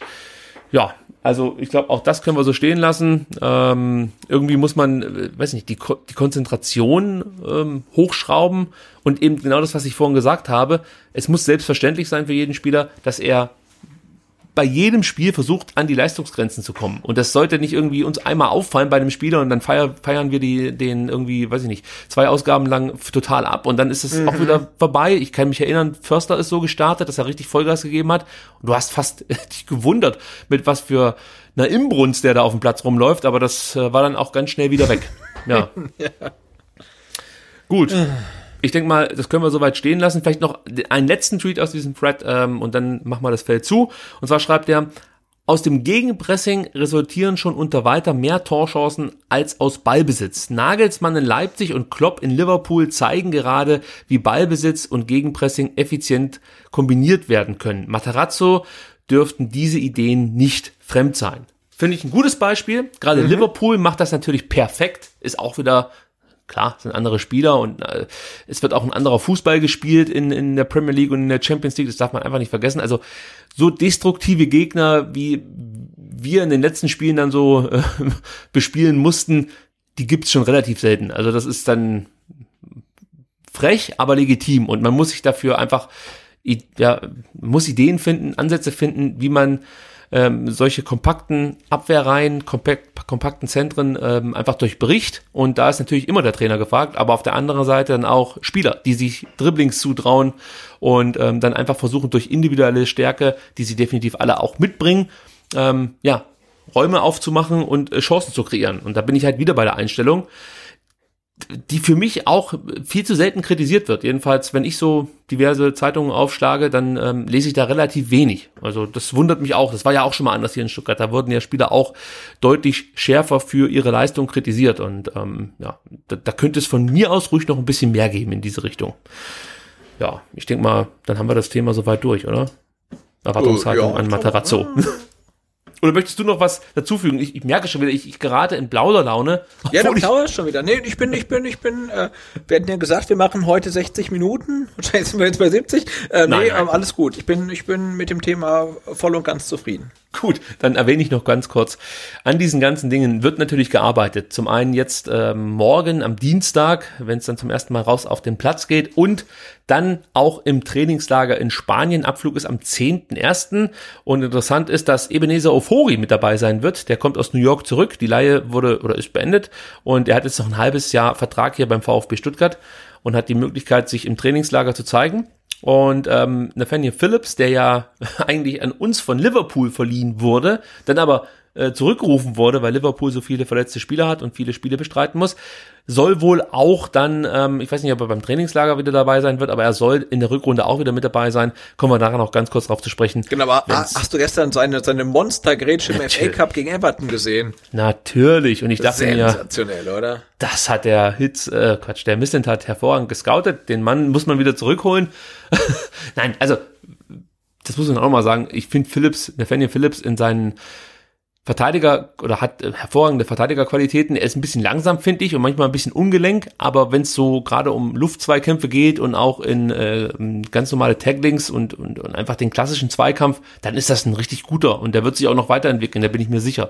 Sein Problem wird immer das Tempo bleiben. Tempo, ja. Ja, und er muss sich da irgendwie, äh, weiß ich nicht, äh, weiß ich, mit dem Tempotrainer zusammensetzen und dann ähm, gleichzeitig sein Stellungsspiel noch verbessern. Und dann kann das schon jemand werden, der vielleicht nicht in der Champions League auf sich aufmerksam macht, aber wer weiß das schon genau, vielleicht ist da noch was möglich, aber definitiv jemand, der ähm, ja sehr hochklassig spielen wird. Also da lege ich mich jetzt schon mal fest. Das ist schon ein guter Mann, gar keine Frage. Gut, ich würde sagen, Sebastian, wir nutzen jetzt die Möglichkeit und spielen mal, nachdem wir jetzt so viel über Thomas Hitzesberger und äh, natürlich auch über Sven Mislintat gesprochen haben, und spielen mal jetzt ein Interview ein, das du gestern beim Mercedes-Benz Junior Cup mit Thomas Hitzesberger führen durftest, der da ganz, ganz interessante Sachen erzählt, in einer sehr angenehmen Atmosphäre, muss ich sagen. Also großes Lob an den Interviewer. Ich glaube, es war dein erstes vielen Dank. Audiointerview, oder? War es dein erstes Audiointerview, das du geführt hast? Ähm, äh, ja, ich hatte ja äh, tatsächlich schon Anfang 2019 ähm, die Ehre, mit ähm, Thomas Hitzberger ein Audio-Interview zu führen. Allerdings hatte ich kein, kein Aufnahmegerät dabei. Insofern war es ein ähm, ähm, Audio-Interview ohne ähm, äh, Beweis. Ähm, in, insofern, äh, ja, es war dann vermutlich mein erstes ähm, Audio-Interview. Also hast du hervorragend gemacht und äh, wie Danke, danke. Sebastian das gemacht hat, äh, hören wir uns jetzt an. Bis gleich. Dann kann ich ja mit den Fragen mal zum Turnier ähm, einsteigen. Ähm, ich bin jetzt ja auch schon ein paar Jahre hier und früher kannte ich eigentlich von den U19-Spielern so gut wie keinen. Jetzt habe ich das Gefühl, fast alle zu kennen. Meinst du, das liegt daran ähm, auf, an den Erfolgen des letzten Jahres oder ist das grundsätzlich so, ähm, auch jetzt bei, beim VfB die U21 halt eher unterklassig spielt, dass die U19 immer stärker in Fokus rückt? Äh, glaube jetzt Erfolge, weil ich vorher auch gesagt habe, wir sind Pokalsieger geworden, das war im Fernsehen, wurde übertragen, dann äh, Finale wurde übertragen, ich glaube Halbfinale auch. Dann schaut man als VfB-Fan, gerade so jetzt wieder, wenn Profis nicht so ganz gut sind, ähm, schaut man ja eher hin. Und irgendwie alle wollen wieder eigene Nachwuchsspieler haben, das Interesse ist größer. Die Jungs, glaube ich, sind auf Instagram. Ich habe jetzt auch viel erfahren, wo die Mutter waren. ich musste die gar nicht mehr fragen. Ich habe auf Instagram nachgeschaut und das ist halt auch ganz gut. Das heißt, es ist, gibt viel bessere Möglichkeiten, sich zu informieren über die Jungs. Und als Fan macht man das. Also ihr seid natürlich auch super interessiert im VfB und nehmt alles auf, was, was der Verein bietet. Und wenn die Jungs sich so, sag mal, präsentieren, dann nehmt ihr das auf. Aber der Erfolg einerseits und das andere ist halt die Möglichkeit, sich zu zeigen, das Turnier. Und dann anschließend jetzt die Frage, ist dann vielleicht das Bindeglied zwischen äh, Turnier und äh, Profiteam. Ähm, fahren Spieler von der U19, von der U21 mit ins Trainingslager? Es wird welche geben, die, die mitfahren, ja. Genau, und wer hat das dann in dem Fall entschieden? Weil der neue Trainer kann es ja eigentlich nicht beurteilen, oder? Wir haben, äh, wenn, man, wenn man so will, jetzt erstmal den Cheftrainer äh, gewechselt, aber das andere Trainerteam ist ja noch da. Das heißt, die waren ja schon mit einbezogen auch. Also wir hatten, wir haben eine Planung gemacht, hey, wer hat sich verdient, von den Nachwuchsspielern mitzugehen? Ähm, wie, wie managen wir das? Und jetzt habe ich gestern mit Micha Gentner auch gesprochen. Wir sind klar, wer mitgeht. Und der neue Trainer hat es dann auch zu akzeptieren. Also wir geben ihm ja keine Spiele, wo wir sagen, ey, die bringen nichts, sondern das, die haben sich verdient, die wollen wir dabei haben und dann, dann gehen die auch mit. Wer das ist, kann man es auch schon? Ey, will ich jetzt eigentlich gar nicht sagen, ähm, weil ich glaube, wir sprechen jetzt erst mit den Jungs selber.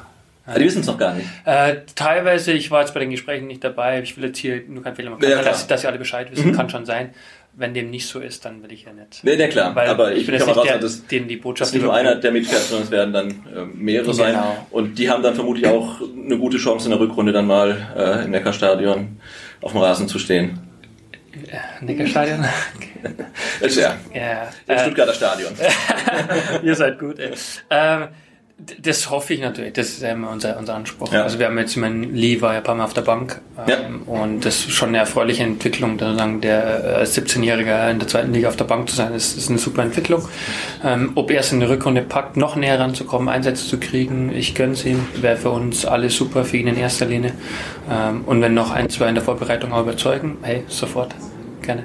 Und die Entscheidung äh, für Materazzo als Trainer soll auch für die gleiche oder noch mehr Durchlässigkeit dann sorgen äh, von den U-Kadern Ja. zum, zum Profiteam. Also es ist ja immer so, dass wir äh, das tun, was wir auch sagen. Das ist ja immer der Vorwurf. Also äh, gibt es den Vorwurf mangelnde Transparenz und dann irgendwie ändern die immer ständig den Plan. Wir haben jetzt schon gesagt, wir wollen einen Trainer, der Ballbesitz spielt. Äh, kam Tim, der genau das getan hat. Ähm, man muss mal erkennen, Ballbesitz heißt nicht automatisch jedes Spiel überragend spielen und gewinnen.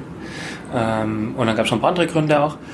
Äh, und jetzt wieder jemand zu holen, der es komplett anders macht, ist halt extrem schwierig. Immer wieder die Ausrichtung zu ändern. Wir haben auch den Kader so zusammengestellt, dass wir hauptsächlich Spieler haben, die, die übers Passspiel kommen, die, die lieber einen Ball am Fuß haben, als ihn erobern zu wollen. Ähm, aber muss auch dazu sagen, es gibt heutzutage nicht mehr nur Ballbesitz oder gegen den Ball. Du musst alles irgendwie beherrschen, äh, wenn du gut sein willst. Und, und ich glaube, dass das Pellegrino ähm, genau das hat. Ich finde das halt bei Julian Nagelsmann so, so beeindruckend, dass ich glaube ich immer eher einen Matchplan hat, so was bietet uns der Gegner an und wir haben Mittel dagegen. Ähm, wir müssen aber alles dann können und da hat er auch viel gelernt äh, und ich finde es schon sehr, sehr hilfreich und genau diesen Ansatz. Wir, wir haben gerne den Ball, wenn es aber ein Spiel erfordert, dass wir uns vielleicht zurückziehen und Ball erobern. Was für das Spiel das Richtige ist, das, das wenden wir an und äh, war für mich auch wieder eine neue Erkenntnis, dass es nicht nur zwei Denkschulen gibt im Fußball, sondern ey, wir, wir brauchen die richtige Lösung für jedes Spiel. Wenn wir dann am 29. Januar gegen Heidenheim im Stadion sitzen, sehen wir dann auf dem Rasen, dass ein anderer Trainer auf der Bank sitzt? Also glaubst du, dass das Spiel wirklich sichtbar dann gleich anders wird? Ähm, Also mir ging es im ersten Spiel gegen Hannover so, da hat man gesehen, also da ist ein Trainer auf der Bank, der lässt irgendwie eine andere Art von Fußball spielen. Und mit der Zeit hat sich das so ein bisschen in der Hinrunde für mich verwaschen ähm, und hat dann das Team deutlich weniger Ballbesitz oder spielt es äh, mit weniger äh, Querpässen im Mittelfeld. Also was wird anders sein? Also was, was ja schon mal wieder so war, äh, die Erfahrung, also wir stellen jetzt mal die, die Fußballidee über den Rest und, und haben dann erkannt, puh, es waren jetzt auch nicht immer alle glücklich, so wie wir gespielt haben, obwohl es interessant war und, und eine andere Form, wie du sagst, am ersten Spiel hatten wir, ey, da ist was ganz anderes. Ähm, aber wir müssen liefern, wir brauchen Ergebnisse. Und dann, wenn man sagt, hey, da kennt man die Handschrift des Trainers, aber irgendwie wir gewinnen jetzt nicht so, wie wir es uns vorgestellt haben, dann ist auch wieder ein Problem da. Und daher ist es äh, gar nicht so wichtig, ob, ob, ob man erkennt, dass jetzt ein neuer Trainer da ist. Wichtig ist, dass wir Spiel gewinnen. Also wir haben äh, am Anfang der Saison auch immer über Entwicklung gesprochen. Wir wollen uns entwickeln, also langfristig. Gibt es nicht im Fußball. Wir, wir sind dazu verdammt, schnell Ergebnisse zu liefern. Wir wollen aufsteigen äh, und wollen uns dazu parallel entwickeln. Ähm, und, und das ist so, kann keiner kommen und sagen, gib mir mal drei Jahre, wir entwickeln uns. Äh, wenn wir nicht aufsteigen, dann haben wir ein anderes Problem. Also müssen wir beides hinkriegen. Ich habe mit Pellegrino auch drüber gesprochen und habe gesagt, hey, der Auftrag ist klar. Also wir können entwickeln. Ich weiß, du, du hast viel mit jungen Spielern zusammengearbeitet. Kümmere dich auch um die. Aber wenn nicht aufsteigen, dann findet keine Entwicklung statt, weil wir, wie gesagt, andere Probleme haben. Und das äh, müssen wir alles unter einen Hut kriegen. Der Kader hat aber keine Probleme mehr. Jetzt sind mit Askasiba und Hinzua zwei gegangen. Mhm. Aber ihr wollt erstmal nichts machen, es sei denn, habe ich gelesen, es kann ein Vorgriff dann für die nächste Saison schon sein. Aber jetzt ein klassischer Wintertransfer ist nicht geplant, weil auch auf den Außen ist vielleicht doch zu wenig Tempo oder man braucht noch mehr Spieler, die irgendwie ein bisschen schneller sind. Aber da plant ihr nichts. Also der Kader ist aufstiegstauglich. Genau, das finde ich schon, dass er aufstiegstauglich ist. Also da braucht man uns überhaupt nicht beklagen, sagen, oh, uns fehlt irgendwie Qualität. Man kann immer noch was dazu packen. Genau, ob es ein Vorgriff ist auf den Sommer, aber da müssen wir auch sagen, wir müssen erstmal in der zweiten Liga bestehen. Ähm, äh, und trotzdem, ich will es nicht ausschließen. Ich, ich sage nur, das beruhigt mich schon etwas, wenn ich drauf schaue, wen haben wir eigentlich? Äh, wir können Santi auch abgeben, weil wir sagen, hey, wir, haben dann auch, also natürlich wollte er auch gehen, ähm, aber wir konnten uns das leisten und sagen, wir haben dafür auch äh, mehr eingenommen, als wir für ihn ausgegeben haben und wir glauben an die Spieler, die da sind, dass sie ausreichend Qualität haben, um, um uns zum Aufstieg zu bringen im Mittelfeld.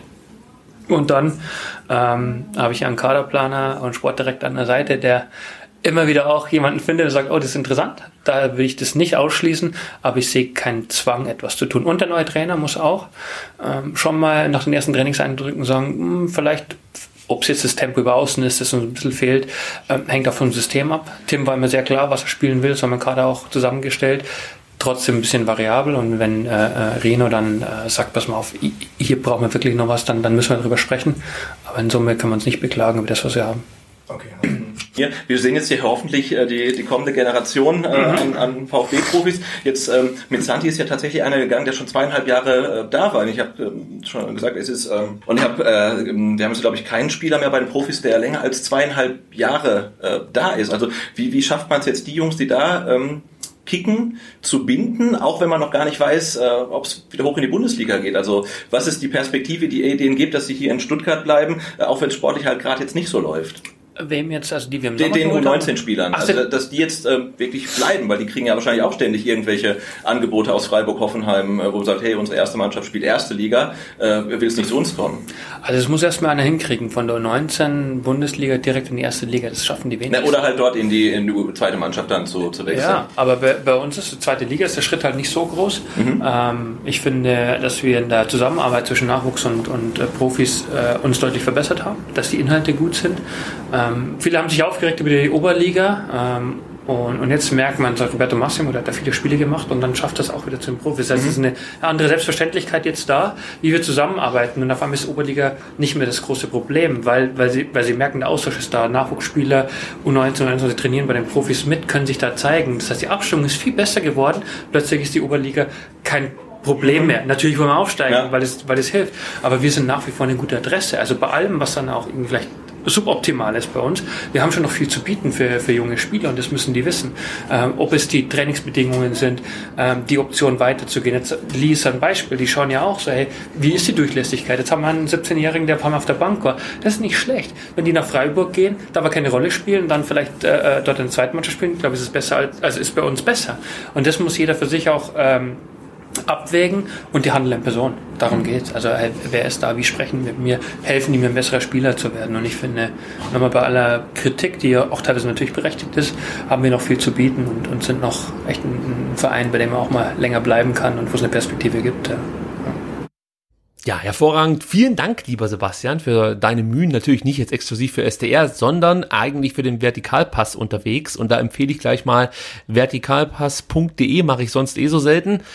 Da gibt es einen schönen Artikel zum Junior Cup und ähm, es gibt natürlich nicht nur den Artikel, der sehr lesenswert ist, sondern es gibt gleichzeitig dann auch noch mal die Audiodateien, die ihr euch da gesondert anhören könnt.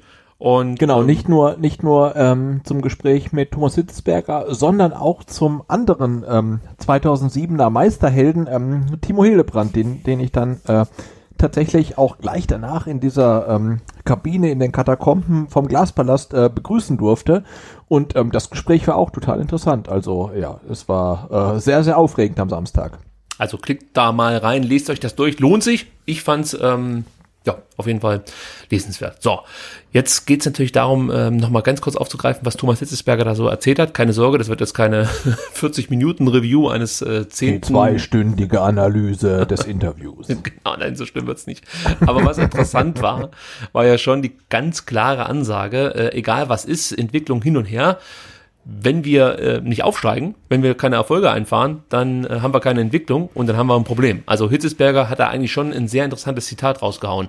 Äh, was war so dein Genau, Eindruck? aber das Ja. zeigt ja auch, er sieht's halt genauso wie wir ähm, gewöhnlichen Fans. Ne? Also Entwicklung schön und gut, ähm, aber Aufstieg ist halt irgendwie Pflicht und ähm, ohne Aufstieg natürlich auch keine Entwicklung. Und das, da, da sieht man ja auch, dass der Vorstandsvorsitzende des VfB ähm, das auch ähm, genauso sieht wie wir, was ich dann relativ beruhigend finde. Wie war sonst dein Eindruck von Thomas Hitzesberger, der natürlich in oder vor jedes Mikrofon gezerrt wurde, aber du hast ja das Privileg genossen, dass du in einer Kabine mit ihm äh, ja unter vier Augen sprechen konntest und wie gesagt, mir hat ja die Atmosphäre bei eurem Interview so gut gefallen. Es war sehr entspannt, aber war er es auch oder hast du das Gefühl, äh, es ist schon ein bisschen viel, was da gerade so abgeht? Also äh, grundsätzlich, ich hatte das ähm, ge gefühlt schon so im äh, Präsidentschaftswahlkampf, ähm, dass ich dachte, hey, ich möchte weniger, weder mit Klaus Vogt noch mit Christian Riedmüller tauschen, die da irgendwie auf Tour gehen und jeden Abend irgendwo anders sind und Fragen beantworten und Selfies machen und dies und das. Und ähm, diesen Eindruck hatte ich auch dann bei Thomas Hitzberger, hey, also ich möchte echt mit, mit, mit den ähm, ja, ähm, Verantwortungsträgern nicht tauschen, weil die, die müssen so viele Termine absolvieren, die werden ähm, ständig gefragt, ständig hast du irgendwie eine Kamera ähm, in der Fresse und musst halt hier lächeln, da lächeln und so weiter. Ähm, insofern bin ich halt umso dankbarer, ähm, dass ich die Möglichkeit hatte, dann ähm, sowohl mit ähm, Thomas Hitzberger als auch mit Timo Hildebrand dann wirklich ja äh, so so ein eins zu eins Gespräch zu führen. Und ja, die beiden waren auch total sympathisch und angenehm, aber man merkt halt schon, ja, was da so hintersteht ne, und wie viele Termine die zu absolvieren haben und so weiter. Ähm, ja, aber das war äh, schon ein tolles Erlebnis. Ähm, ja, aber man merkt dann natürlich schon, ähm, unter welchem Druck die beiden halt auch stehen. Also vielen Dank dafür, vielen Dank, dass äh, wir das jetzt hier auch benutzen durften und ausstrahlen konnten. Also danke, danke für deinen Einsatz. Und ich würde sagen, so ein paar Sachen ähm, können wir eigentlich direkt jetzt hier auf unsere nächste Rubrik mit übernehmen, nämlich Transferpolitik. Da hat sich ja Thomas Hitzesberger auch eindeutig zweideutig geäußert. eigentlich hat er gesagt, er sieht keinen Handlungsbedarf, er findet den Kader gut genug, aber wenn es da vielleicht den ein oder anderen Spieler gibt, der über außen eine neue Würze mit ins VfB-Spiel bringen könnte, dann wäre das vielleicht noch eine Position, über die er nachdenken würde. Ich denke mal, das habe ich so richtig verstanden, oder? Genau, ich finde, er hat ja, er hat zweierlei gesagt, also, oder er hat dreierlei gesagt. Einmal, der Kader Stand jetzt ist aufstiegstauglich, okay. Ähm, dann Punkt zwei, wenn Sven hat irgendjemanden entdeckt, den er halt in der Winterpause verpflichten möchte, ist das cool. Ist Punkt zwei. Und Punkt drei ist, wenn der Trainer nach den ersten Eindrücken ähm, im, im Trainingslager sagt, hey, ich habe Handlungsbedarf auf den und den po Positionen, dann reagiert man auch drauf. Ne? Und das sind das diese drei, drei Punkte, die auch total Sinn machen. Und jetzt bin ich mal gespannt, ähm, ja, ob sich halt bis zum 31.01., ich glaube, so lange ist das Transferfenster offen, ähm, noch, noch irgendwas tut. Also ob das Diamantenauge zuschlägt, wissen wir nicht. Ob äh, Herr Matarazzo Handlungsbedarf sieht, wissen wir auch nicht. Aber vielleicht kannst du für mich beurteilen, ob der Kader wirklich aufstiegstauglich ist. Also würdest du sagen, ja, ist aufstiegstauglich oder ja, nee? Mm, ja, also ich würde Okay. sagen, der Kader Reicht ist aus. aufstiegstauglich. Klar. Okay, dann ähm, guck mal so ein bisschen auf das, was so in den letzten Tagen in Sachen Transferpolitik passiert ist. Äh, ja, so ganz große Gerüchte gibt es ja nicht. Es gibt immer noch äh, den Herren, und jetzt tue ich mich ein bisschen schwer mit dem Nachnamen. Heißt er jetzt Schrulinov oder weißt du, wie man den Nachnamen richtig ausspricht?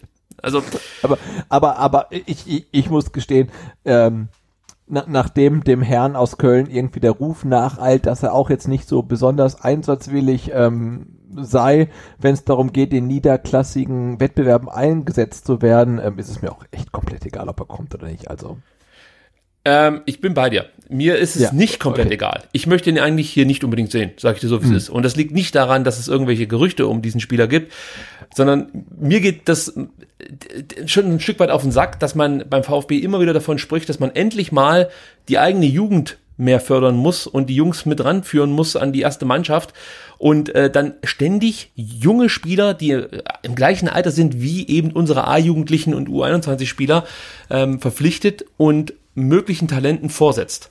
Also mir ist schon klar, dass du nicht einen kompletten U19-Jahrgang übernehmen kannst und wenn es gut läuft, vielleicht auch nur einen Spieler groß rausbringen kannst aus einem erfolgreichen Jahrgang. Alles klar, so schlau bin ich selbst, braucht mir jetzt keiner irgendwie eine Mail schicken oder einen Tweet. Weiß ich.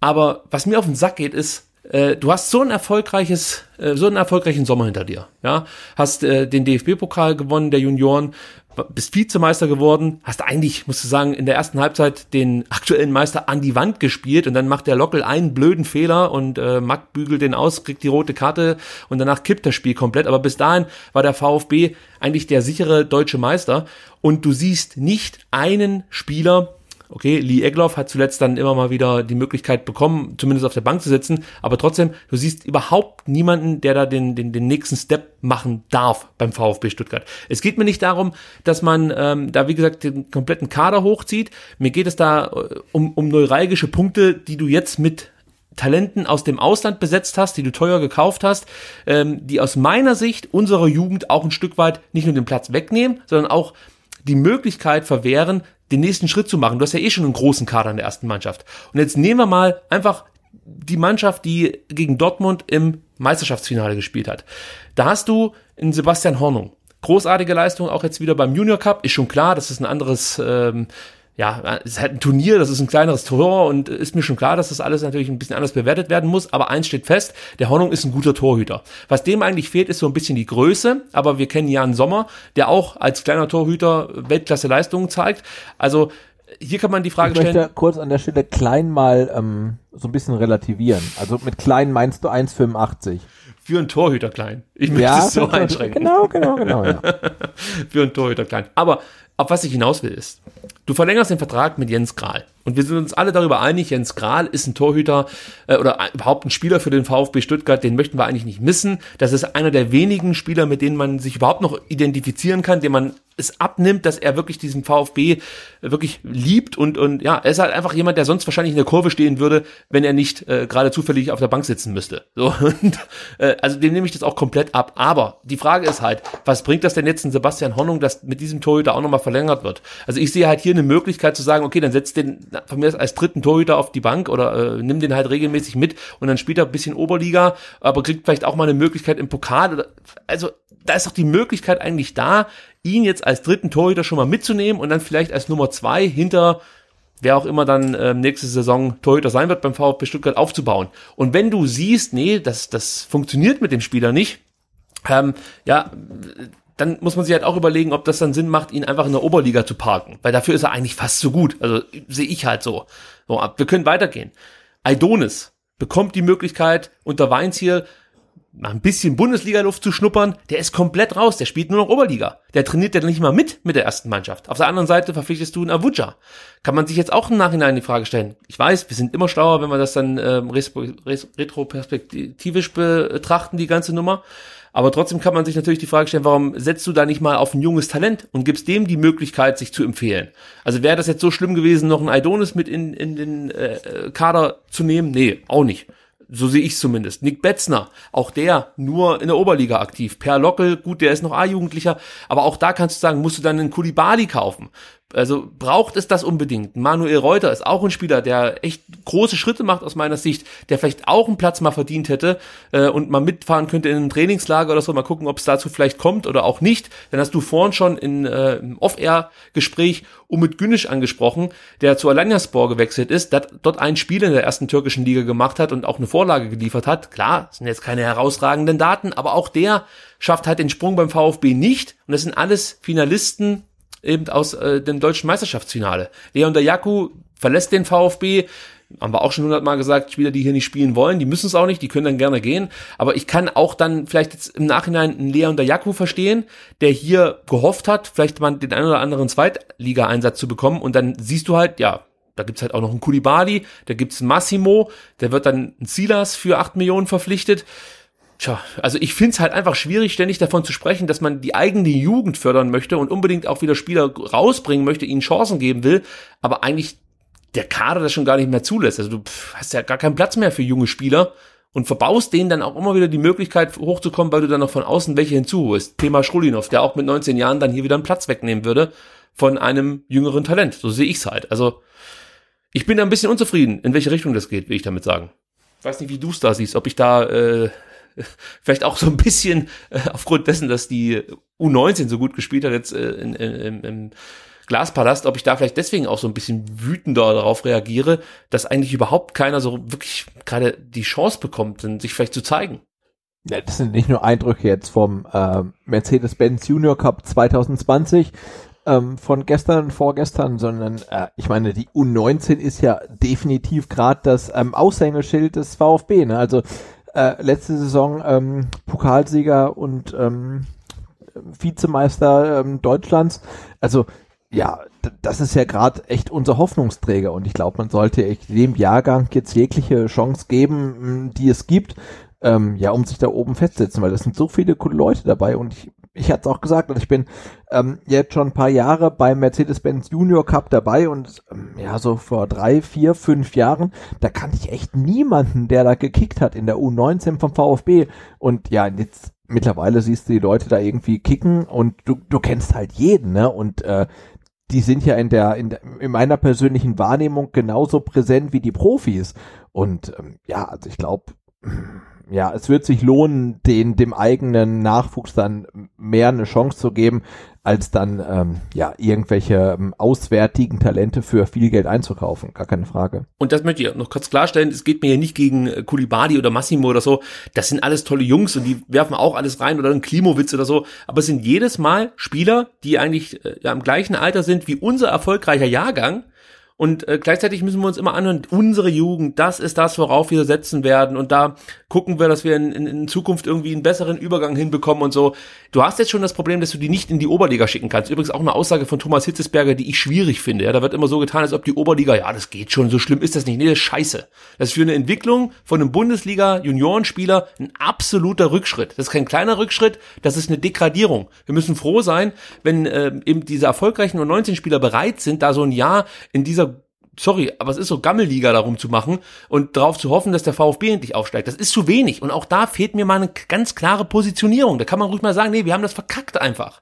Wir haben es einfach verkackt. Wir haben unserer U21 und damals die U23 haben wir zu wenig Aufmerksamkeit ähm, gegeben und das vielleicht auch ein bisschen unterschätzt und gehofft, dass wir irgendwie die Klasse halten. Und jetzt stehen wir da, wo wir stehen und das ist richtig scheiße. Also da fehlt mir auch noch so ein klareres Statement. Und da auch da, ich habe es ja schon mal gesagt, ist ja Thomas Hitzesberger nicht unbeteiligt gewesen äh, an, an, an der Jugendarbeit. Ja? Und äh, da wurde ja auch immer davon gesprochen, dass der Reschke derjenige ist, der die U23 äh, abschaffen will. Stimmt, ist auch so. Aber auf der anderen Seite gab es halt auch keinen NLZ-Leiter, der klipp und klar gesagt hat, Leute, das funktioniert nicht. Also das kann man dann auch öffentlich mal so sagen und kann sagen, nee, das gibt's halt nicht. Bei mir wird keine U23 abgeschafft. Ob der ähm, Sportvorstand das jetzt für richtig hält oder nicht. Ich find's halt scheiße. Natürlich, wenn äh, Reschke sagt Feierabend, dann ist Feierabend, der ist der Chef. Aber ich finde, das kann man schon auch mal äh, vielleicht in anderen Worten, als ich das jetzt gerade getan habe, nach außen kundtun, dass einem die U23 so wichtig ist, dass man dafür kämpft und alles dafür tun wird, dass diese U23 eben Bestand hat. Und dann wäre es vielleicht gar nicht dazu gekommen, zu diesem krassen Abstieg, der äh, jetzt halt auch Probleme verursacht, eben für diese U19-Spieler. Und, und äh, ja, dann bin ich halt dabei, äh, zu sagen, äh, dann brauche ich keinen Kulibadi holen und keinen Klimowitz und auch keinen Massimo vor, vorzeitig zurückholen, wenn ich auf der anderen Seite Top-Talente habe, die auf ähnlichen Positionen nicht viel schlechter sind. Jedenfalls sehe ich das so. Also ja, schwieriges Thema aktuell und ich hoffe, dass sich da was ändert. Vor allem äh, mit Thomas Krücken, der übrigens auch viel, viel Lob bekommen hat mit ähm, oder von Leuten, mit denen ich mich auf dem Junior Cup unterhalten habe oder beim Junior Cup unterhalten habe, Leute, die dann auch wirklich Ahnung haben und ähm, auch vermehrt auf den Jugendbereich schauen. Die haben alle gesagt, Thomas Krücken ist wirklich eine richtig dicke, große Verpflichtung für den VfB. Ein ganz, ganz guter Mann.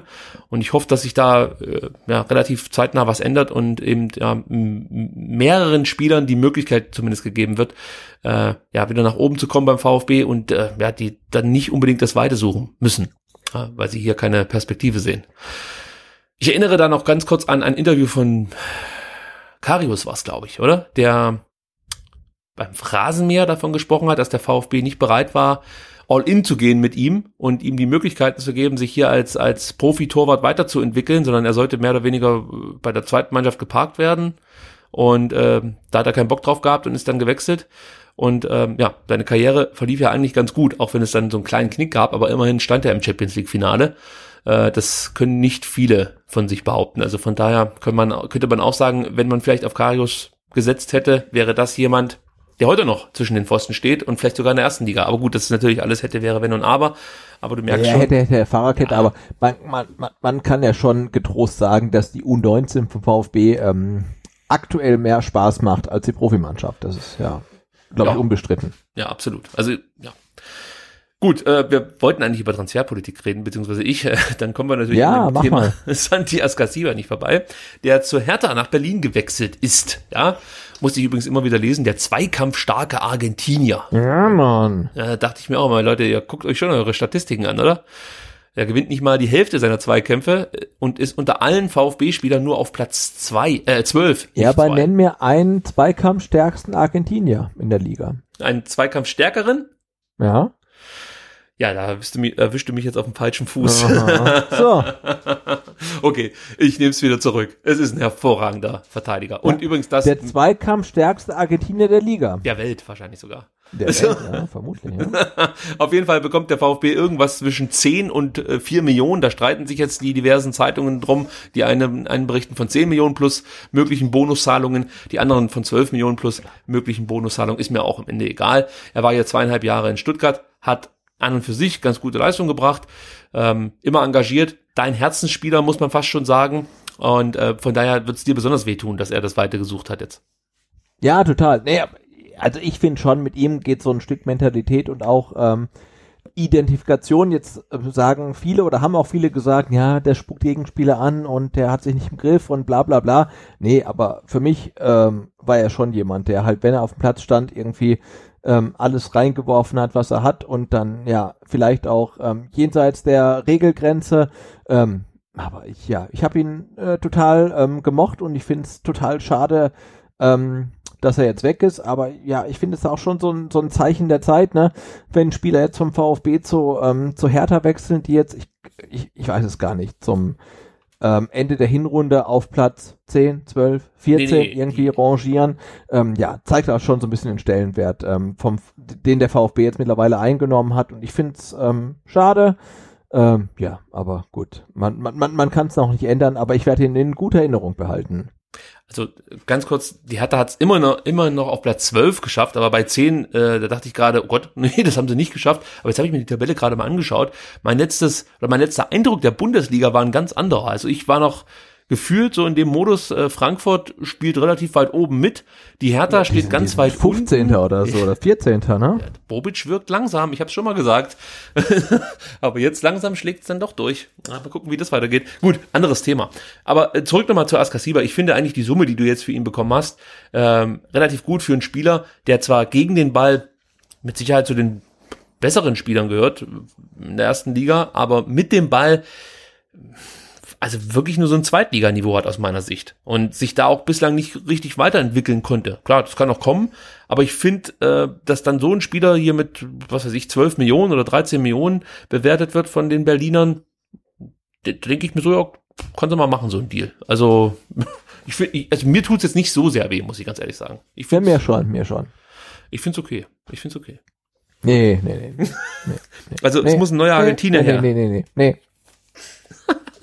Also, was ich interessant finde, ist ja, dass es äh, seitdem, seitdem jetzt Jürgen Klinsmann da in Berlin ist, wirklich offensichtlich in diese Richtung gehen soll, wir kaufen alles, was irgendwie geht, für viel Geld und wollen möglichst schnell dann um Titel mitspielen. Auch Askasiba hat das schon bei seiner Vorstellung gesagt, er möchte mit Ja. der Hertha in der Euro Euroleague und in der Champions League spielen und möchte, das wurde übrigens falsch übersetzt, also die PR-Abteilung der Berliner hat übersetzt und möchte um Titel mitspielen, aber eigentlich hat er im Spanischen gesagt, er möchte äh, die deutsche Meisterschaft gewinnen Ah, mit okay. Berlin. So. Und da habe ich mir auch so gedacht, okay, alles klar. Also schon krass. Also die werden ihm ja auch irgendwie einen Plan vorgestellt haben, wie das hier weitergehen soll mit der Hertha. Und ich hoffe jetzt mal, dass er den nicht eins zu eins übernommen hat, weil wenn das die Aussagen waren, die er gehört hat, da witter ich doch einen Dietrich in Berlin, muss ich sagen. Also er geht schon relativ schnell durch die Decke jetzt. Ja, ne? schon, schon, schon, schon schwierig. Also, ähm, aber ja, ich, also ich, ähm, hab meinen Popcorn, Pop Popcorn bereit und äh, äh,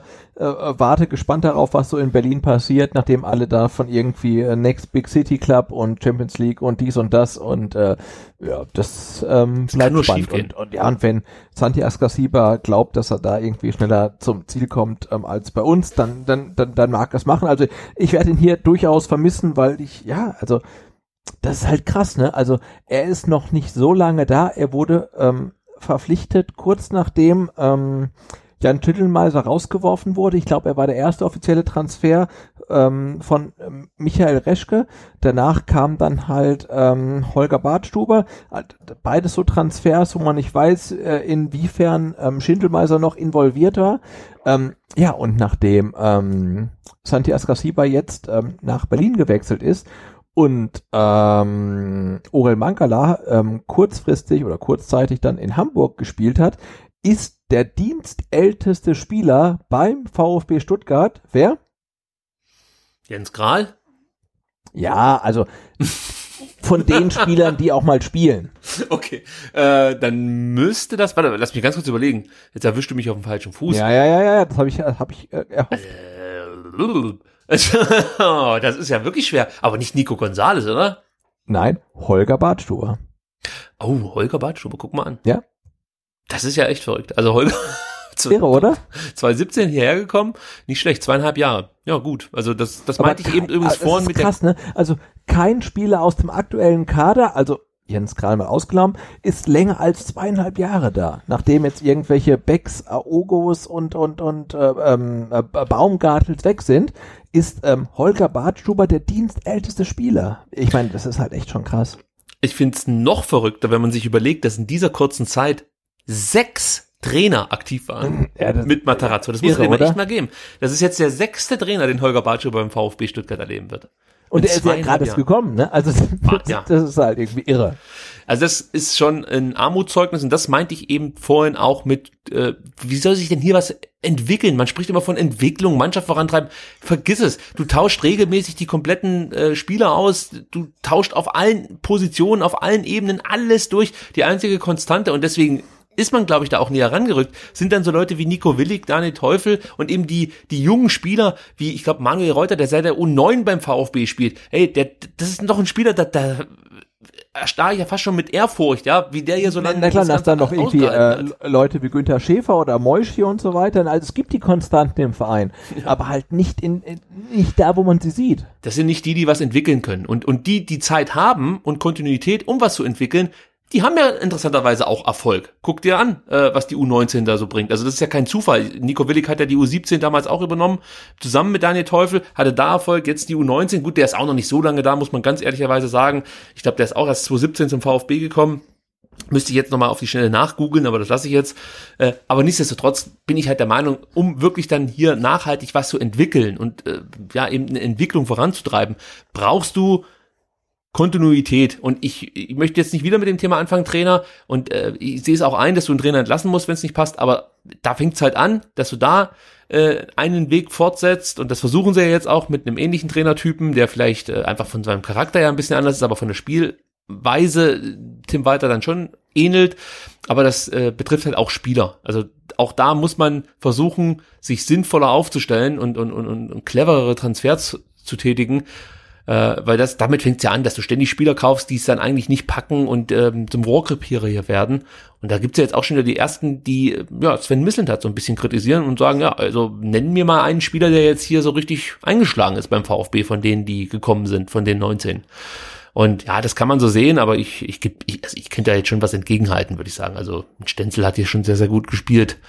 Ähm, und ich, ich finde dann auch so Spieler wie Silas nicht allzu schlecht, muss ich ganz ehrlich gestehen. Aber es ist schon richtig, so eine richtige Granate sehe ich jetzt auch nicht. Ja. Gut. Nee, das ist ja das Ding, ne? Also in der letzten ähm, Aufstiegssaison, dann kam halt Simon Terodde, der halt irgendwie nach fünf Spieltagen ähm, Publikumsliebling war. Dann in der Erstligasaison kam halt, ähm, ja, Santi Ascasiba, wo man dachte, hey, oh, der kommt aus Argentinien ähm, und jetzt spielt er zum ersten Mal in Europa, der braucht Eingewöhnungszeit und dann macht er echt 29 Saisonspiele und war sofort Publikumsliebling.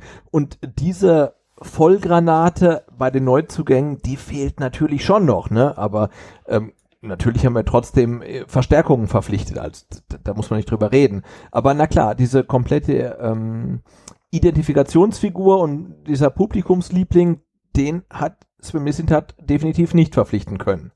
Also beim VfB ist das Wort Eingewöhnungszeit eigentlich etwas Negatives. Also wenn man sich überlegt, dass alle Spieler, die hierher kommen, äh, nach ihrer Eingewöhnungszeit plötzlich dann ähm, ja zu, zu einem richtigen VfB-Spieler werden. Ja, gut, das stimmt schon.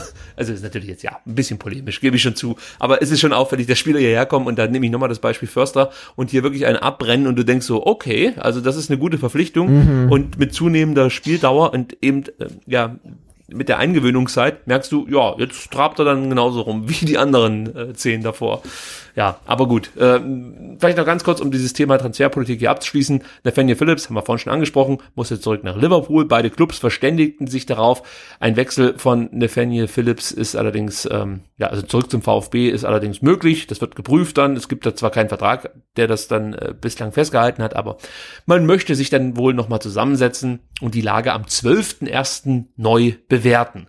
So, cool für Nathaniel Phillips war, dass er jetzt gegen Everton im FA Cup äh, zu Zuge kam. Du hast es vorhin angesprochen, hat da auch gut gespielt, ist weitergekommen. 1 zu 0 hat Liverpool gewonnen, das mit einer, ja, B bis C 11 muss man fast schon sagen. Also da haben viele wichtige Spieler gefehlt. Aber ja, dem Klopp gelingt irgendwie alles. Außerdem hat noch ein Argentinier den Verein verlassen. Auch das ist ja jemand gewesen, mit dem man sich so ein Stück weit identifizieren konnte. Eben auch aufgrund dessen, dass er hier versucht hat, Fuß zu fassen in Stuttgart. Ich glaube, es, es war seine längste Station hier in Europa. Ich spreche natürlich von Emiliano Insua, der zu LA Galaxy gewechselt ist und sich mit einem ja, sehr schönen Facebook-Post bei den VfB-Fans verabschiedet hat. Und ähm, da waren eigentlich die zuletzt dann nicht ganz so guten Leistungen schnell vergessen. Und ähm, ich muss schon sagen, ja, so menschlich wird er, glaube ich, fehlen. Oder? Ja, total, absolut, ja. Gut, ähm, und dann äh, heute noch reingekommen Jan Kliment, nicht ganz so überraschend, der äh, hat den VfB jetzt auch verlassen, hat er ja auch angekündigt, er möchte nicht in der Oberliga spielen, er möchte nicht beim VfB 2 spielen, sondern ähm, wäre bereit, den VfB zu verlassen. Sein Vertrag wäre ja eh am Ende der Saison ausgelaufen. Ich weiß nicht, ob der VfB jetzt nochmal eine Ablöse kassiert vom ersten FC Slowako, ähm, immerhin ein tschechischer Erstligist, der auf Platz Ja, 6 cool, steht. Ja. Ja, und Platz 6 ist halt auch nicht so schlecht. Ich glaube, da spielen Ja, klingt gut, ja. 16 Mannschaften in der tschechischen Liga oder so. Aber ja, also das ist jetzt nicht irgendwie ganz weit unten und nochmal neu anfangen, sondern das ist schon solide, würde ich sagen. Und der Clement hatte ja auch immer seine Qualitäten, hat ein bisschen Pech gehabt, kam ja nie so richtig ins Rollen und ähm, Er hat dann eigentlich ständig verletzt, ne? Also. Ne, ich, ich glaube, als er bei uns war, war er gar nicht so verletzt, sondern das kam dann erst, ähm, also diese schwere Verletzung eben, als er nach Brøndby ausgeliehen wurde. Und da hat er ja eigentlich auch gut gespielt.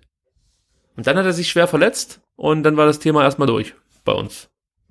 Aber ich müsste jetzt auch nochmal googeln. War der auch verletzt, als er noch unter Herrn Zorniger hier bei uns? Äh, Ja, ich glaube schon, oder? Der hat auch Ich weiß es nicht einen mehr genau. Kreuzbandriss gehabt oder so. Nee, das war erst danach. Das Okay. war, ja, das war erst danach. Da, da war es damals so, dass eigentlich Brøndby ihn unbedingt ja, fest verpflichten wollte, nachdem die Leihe ausgelaufen ist. Ja, du hast recht. Ja, ja, ja, ja, ja, ja, ja. Und im April kam es dann dazu, dass er sich Ja. das Kreuzband und ich glaube, das hat sich alles äh, abgerissen. Also das hing dann, glaube ich, nur noch am seidenen Faden des Knie und äh, oder der, Im der Unterschenkel. ja, ja, du hast recht. Ja. Ähm, aber was, was ich noch von ihm in Erinnerung habe, war, dass er mal gegen Hoffenheim ein wichtiges Tor geschossen hat für den VfB, wenn ich mich richtig erinnere. Also das ist jedenfalls hängen geblieben. Vielleicht stimmt's auch nicht, aber dann ist es jetzt auch egal. Ihr müsst es nicht googeln, lasst es. Gut, äh, das war's dann eigentlich soweit auch schon in Sachen Transferpolitik. Es passiert nicht allzu viel. Ja, mal gucken, was da in den nächsten Tagen noch so kommt. Ähm, ihr wisst ja, währenddem das Transferfenster offen ist, wird es dann während den STR-Ausgaben immer mal wieder so ein kleines Transfer-Update geben. Das wird natürlich nicht ganz so prall gefüllt sein wie im Sommer. Da ging es ja richtig her mit insgesamt äh, 39 Transfers, wenn man den Nahtai-Transfer... 39. Naja, 20 sind gegangen, 19 sind gekommen. Wow. Ja, Okay. und, und, und eigentlich sind es 40 gewesen, weil der Nata ja gekommen ist und gegangen. Also, äh, da war richtig was los. wow. Okay. Ja. Wenn man es dann mal so hört, als, als konkrete Zahl, ist es Ja, schon sensationell. erschreckend. Also, äh, ja, das, äh, das ist Umbruch, ja. Ja, von daher, ja, mal gucken, wie das weitergeht. Gut, Klaus Vogt ist auch eine Art Umbruch ähm, auf der Präsidentenposition beim VfB Stuttgart. Der hat ein Interview gegeben am Rande des ähm, äh, Junior Cups, äh, oder ja, ich glaub, du warst auch dabei. Da gab so eine so ein Ja, ich Roundtable. saß mit am Tisch. Ja, gibt's da Voll irgendwie cool, ja. noch, noch eine Insider-Information, die du raushauen kannst? Also Thema Investor zum Beispiel? Äh, nee, also er hat äh, tatsächlich davor und danach nichts gesagt, ähm, was irgendwie jetzt zitierenswert wäre. Ähm, nee, aber tatsächlich äh, saß ich ähm, am Round Table mit den ganzen wichtigen Journalisten von äh, Kicker, Bild, STN, STZ und zwei Medien, die ich nicht kannte. Ähm, ja, war total cool. Ähm, ich habe zugehört, ich habe es auch aufgenommen, die Audioqualität war irgendwie relativ bescheiden und ich fand, es gab auch nicht so viel äh, Neues, ähm, als dass es zitierenswert wäre. Aber ich habe mich total gefreut, äh, mit am Tisch zu sitzen da gebe ich dir recht, so viele äh, Dinge kamen jetzt nicht, die, die man jetzt lange besprechen muss. Äh, Nochmal ganz kurz was zu den Journalisten, die anwesend waren. Das waren dann wirklich mal Leute, äh, vor denen ziehe ich einen Hut. Also gerade Phil Meisel, habe ich ja schon mehrfach gesagt, hochgeschätzter Journalist von den Stuttgarter Nachrichten, Stuttgarter Zeitung und auch Benny Hoffmann. Ihr wisst es, der war hier schon zu Gast äh, als Interviewpartner. Der Interviewer war damals sehr nervös, das hörte man, glaube ich, auch im Interview. Und als ich ihn dann persönlich kennenlernen durfte, jetzt beim Junior Cup, ging es mir ähnlich. Das ist schon noch jemand, ah, habe ich große Hochachtung. Und der hat auch einen hervorragenden Artikel im neuen Kicker verfasst. Ähm, ich empfehle den im Businessbereich. Müsst ihr mal nachgucken. Ich hätte ihn jetzt äh, direkt benannt, aber leider ist mir jetzt der Name des Artikels empfallen. Aber äh, in der neuen Kicker-Ausgabe im Business-Bereich, da geht es so um Spielerberater und so. Sehr interessant. Also schaut da, oder Agenturen muss man sagen. Schaut da mal rein, lest euch das durch. Benny Hofmann wirklich ein großartiger Journalist und ähm, ja, da hat der Kicker jemand richtig guten, aber das wissen sie wahrscheinlich auch, ohne dass ich es jetzt sagen muss. Gut, äh, du hast gerade gesagt, allzu viele Zitate gibt's nicht, die man ähm, jetzt groß äh, besprechen muss. Ich werde trotzdem so ein paar Sachen mal rausgreifen aus dieser ja, Gesprächsrunde. Ähm, ja, müssen wir jetzt nicht bis in alle Puppen da diskutieren, aber so ein paar Sachen können wir vielleicht dazu sagen. Zum einen ging es natürlich darum, ähm, wie Klaus Vogt zu der Entlassung von Tim Walter steht. Da meinte er, diese Entscheidung treffen die sportlichen Verantwortlichen schon sehr selbstständig. Ich selbst war kaum involviert. Sie haben die richtige Entscheidung getroffen. Wir stehen voll dahinter. Wir sind guten Mutes und hoffen, dass wir in der, in die Rückrunde starten. Es dass wir gut in die Rückrunde starten. Es warten gleich zwei schwere Spiele mit Heidenheim und dem FC St. Pauli. Das Wichtigste für uns ist im und rund um den Verein ähm, das Anspruchsdenken ähm, zu managen und ein bisschen Demut reinzubringen und zu sagen, okay, jetzt sind wir halt in der zweiten Liga und äh, es ist nicht selbstverständlich, dass wir jedes Spiel 5 zu 0 gewinnen. So, äh, ja, kann man so stehen lassen, braucht man, glaube ich, nicht viel zu sagen. Aber was ich noch ganz kurz aufgreifen möchte, ist natürlich das Thema, das auch so ein bisschen in den sozialen Medien aufgekommen ist. Klaus Vogt hat ja kurz vor der Entlassung von Tim Walter so, so, so ein Posting abgesetzt, da hat er sich, glaube ich, nochmal gefilmt vor oder in seinem Büro und hat halt allen Leuten frohe Weihnachten gewünscht. Äh, ich glaube, es war ein Video, oder? Habe ich das richtig in Erinnerung? Weißt du es noch? Ja, ich glaube, ich habe das nicht gesehen. Ah, es also war entweder Text oder Video. das habe ich, glaube ich, nicht gesehen. Aber die Leute haben sich daran gestört, dass zwei Stunden bevor der Trainer entlassen wird, der Präsident äh, allen schöne Weihnachten wünscht und ja, super äh, Holiday und bla bla bla.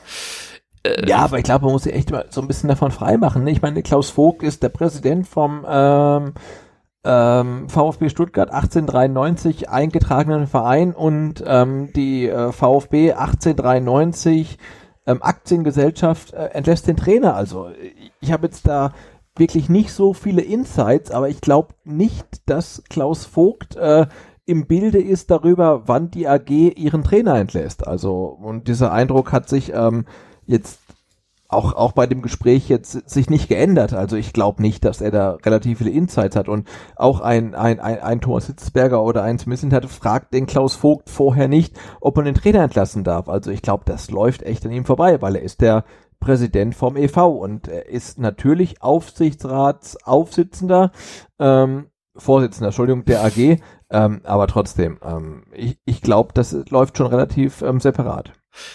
Ja, also das wollte ich eben jetzt hier auch nochmal äh, rausstellen. Das hat er ja auch im Endeffekt mit seinem Zitat nochmal selber unterstrichen und sagt, ja, äh, ist bei der Entscheidung ist er eigentlich nicht mit involviert und oder kaum involviert. Äh, von daher kann es jetzt schon mal vorkommen, dass er einen Post raushaut und zwei Stunden später der Trainer entlassen wird. Jetzt kann man sagen, da muss man vielleicht intern irgendwie die Kommunikationswege etwas enger stricken, weil ich kann mir schon vorstellen, dass vielleicht zwei Stunden bevor er diesen Post rausgehauen hat, äh, die die AG-Seite schon wusste, dass Tim weiter entlassen wird und dann muss das Briefing halt vorher stattfinden, so dass es so ein Tweet nicht gibt. Ja, weil das wird natürlich auch intern abgesprochen. Also ich kann mir nicht vorstellen, dass der da sitzt zu Hause auf dem Sofa und sich denkt, so, jetzt hau hier mal so einen Tweet raus. Also ich kann mir schon vorstellen, dass er sich dann gerade in dieser Situation, als man nicht genau wusste, wird der Trainer entlassen oder nicht, sich nochmal abstimmt. Und ähm, da muss ich natürlich dann die Medienabteilung so ein bisschen hinterfragen, ob hier der Präsident rechtzeitig informiert wurde. Ja, also das, das kann man dann schon mal hinterfragen, ob das der Fall war.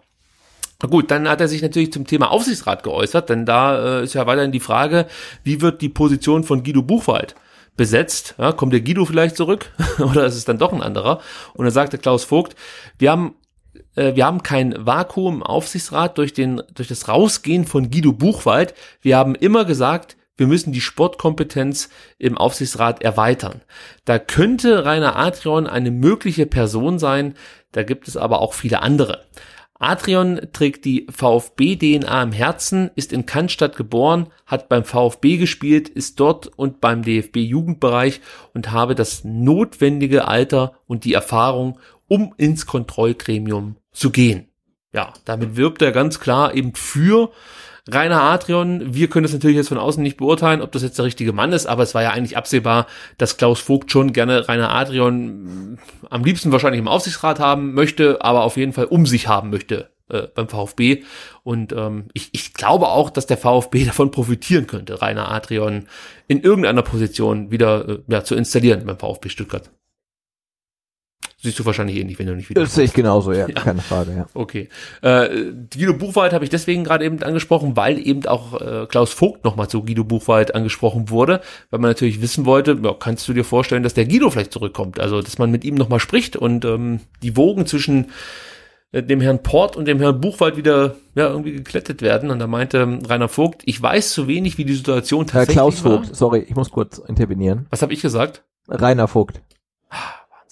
Ja, es, ist, es muss mich auch was eingrooven. Die Doppelspitze aus Rainer Adrian und Klaus Vogt dann. Ja. Äh, Klaus Vogt. Ich dachte, ich grätsch mal kurz rein. Das ist sehr nett von dir, denn ich möchte ja, dir natürlich. Damit, da, da, damit du weißt, dass ich noch zuhöre. ja, genau, du bist ja ein exklusiver Hörer eigentlich inzwischen, weil ich ja einfach nur eine Meldung nach der anderen runterbete. Ja, ja, nee, alles gut, alles ja, gut. Okay. Aber ich höre aufmerksam zu und äh, wenn irgendwas nicht stimmt, dann grätsch ich rein. Das ist eigentlich der perfekte Podcast. Immer ja, so. total, oder? Ja, genau. Mit so einem Lektor direkt dann. Super. also zu Buchwald sagte er, ich weiß zu wenig, wie die Situation tatsächlich war.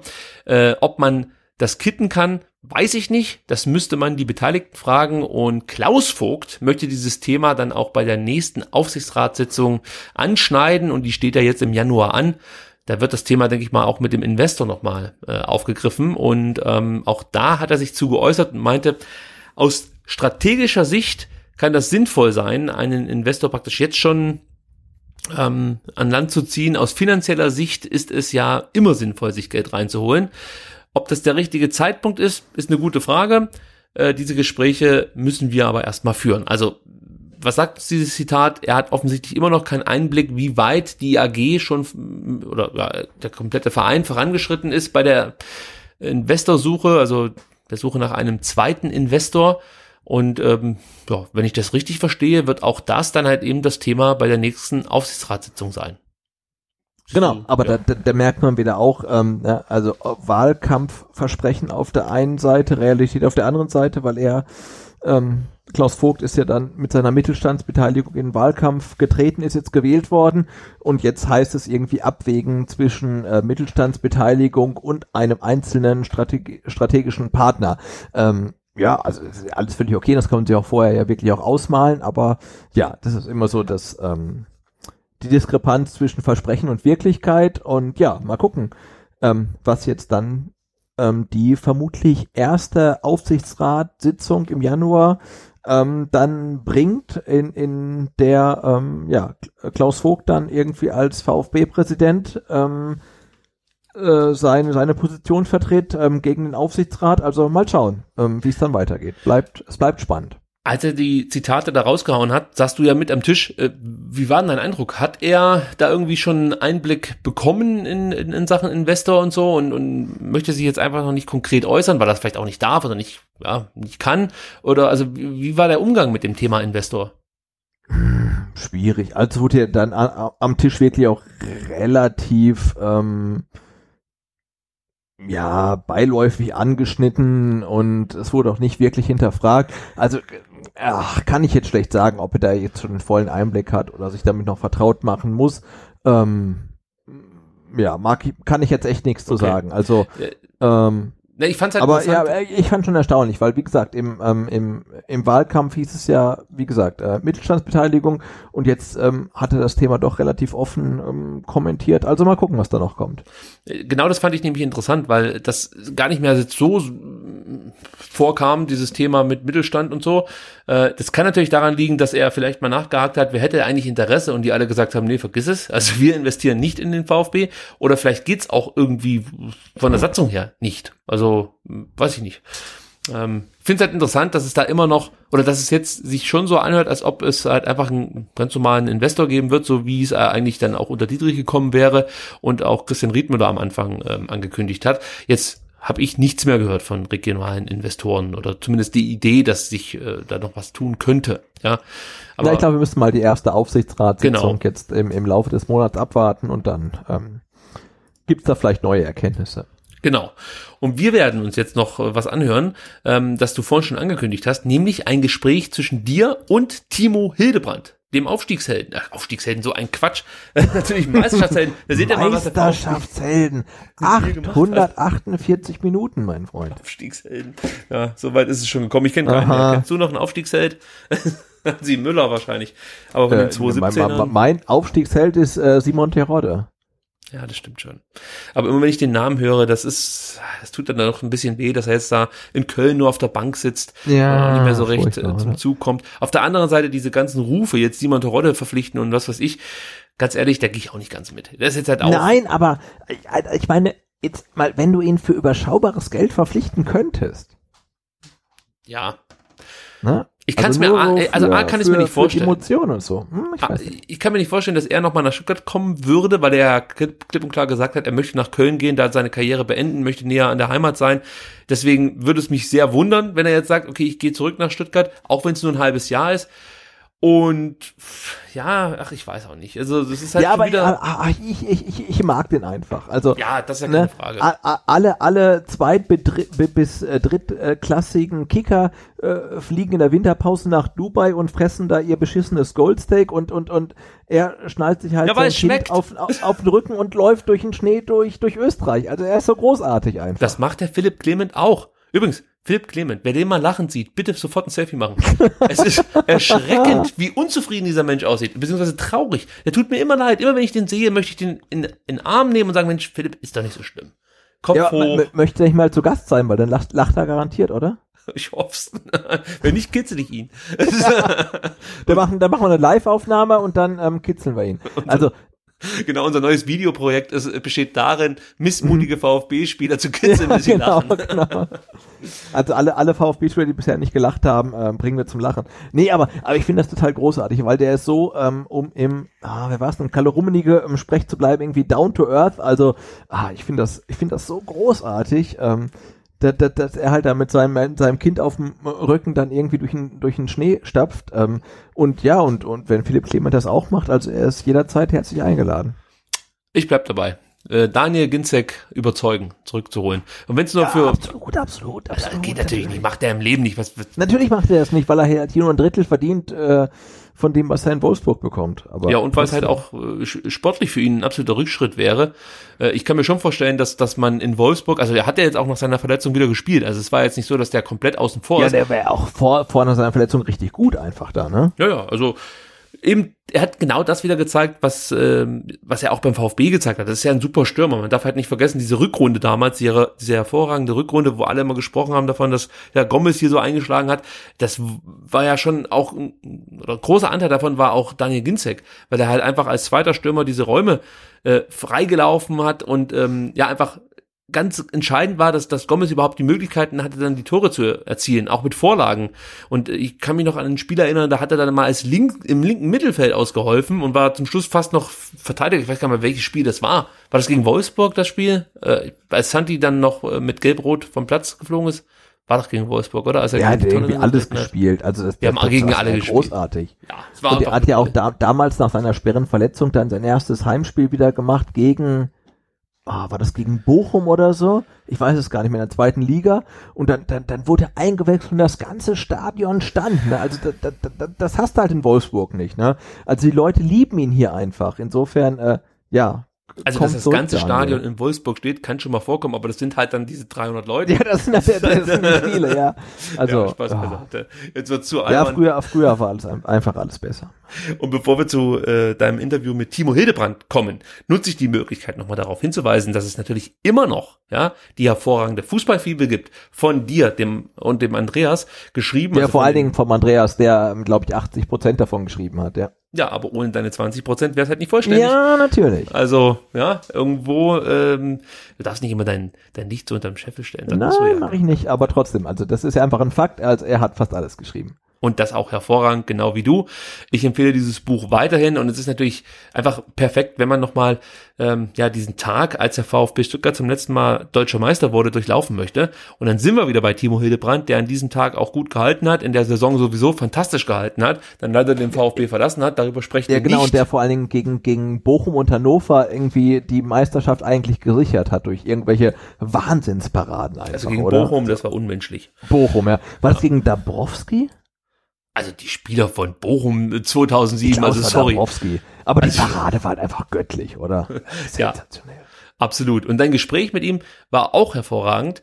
Äh, und er sagt so ein paar interessante Sachen über, ja, den, die, wie heißt dieser, dieses Gremium? Ähm, Ähm, das ist der Mitgliederausschuss des Nachwuchsleistungszentrums. genau, da sitzen viele ehemal oder Spielerväter von ehemaligen Ich glaube, da sitzt der VfB-Spielern. Papa von ähm, Serge Gnabry drin, da sitzt ähm, der Papa von Joshua Kimmich drin und glaube ich noch mehrere, also ähm, relativ viele Väter von sehr, sehr bekannten Söhnen. Und wie wir erfahren werden jetzt im Interview, die relativ wenig machen. Ja, aber ja, ich war auch etwas überrascht. also, wir hören uns kurz das Interview an und kommen dann zum letzten Teil der heutigen Aufnahme. Bis gleich. Du hast ja hier auch beim Mercedes-Benz Junior Cup schon gespielt. Zweimal, glaube ich. Kann sein, ja. We weißt du noch, wann es war? Äh, Ich habe vorher so einen Spielberichtsbogen gekriegt, ähm, 96. Okay. 97, glaube ich, schätze ich mal dann.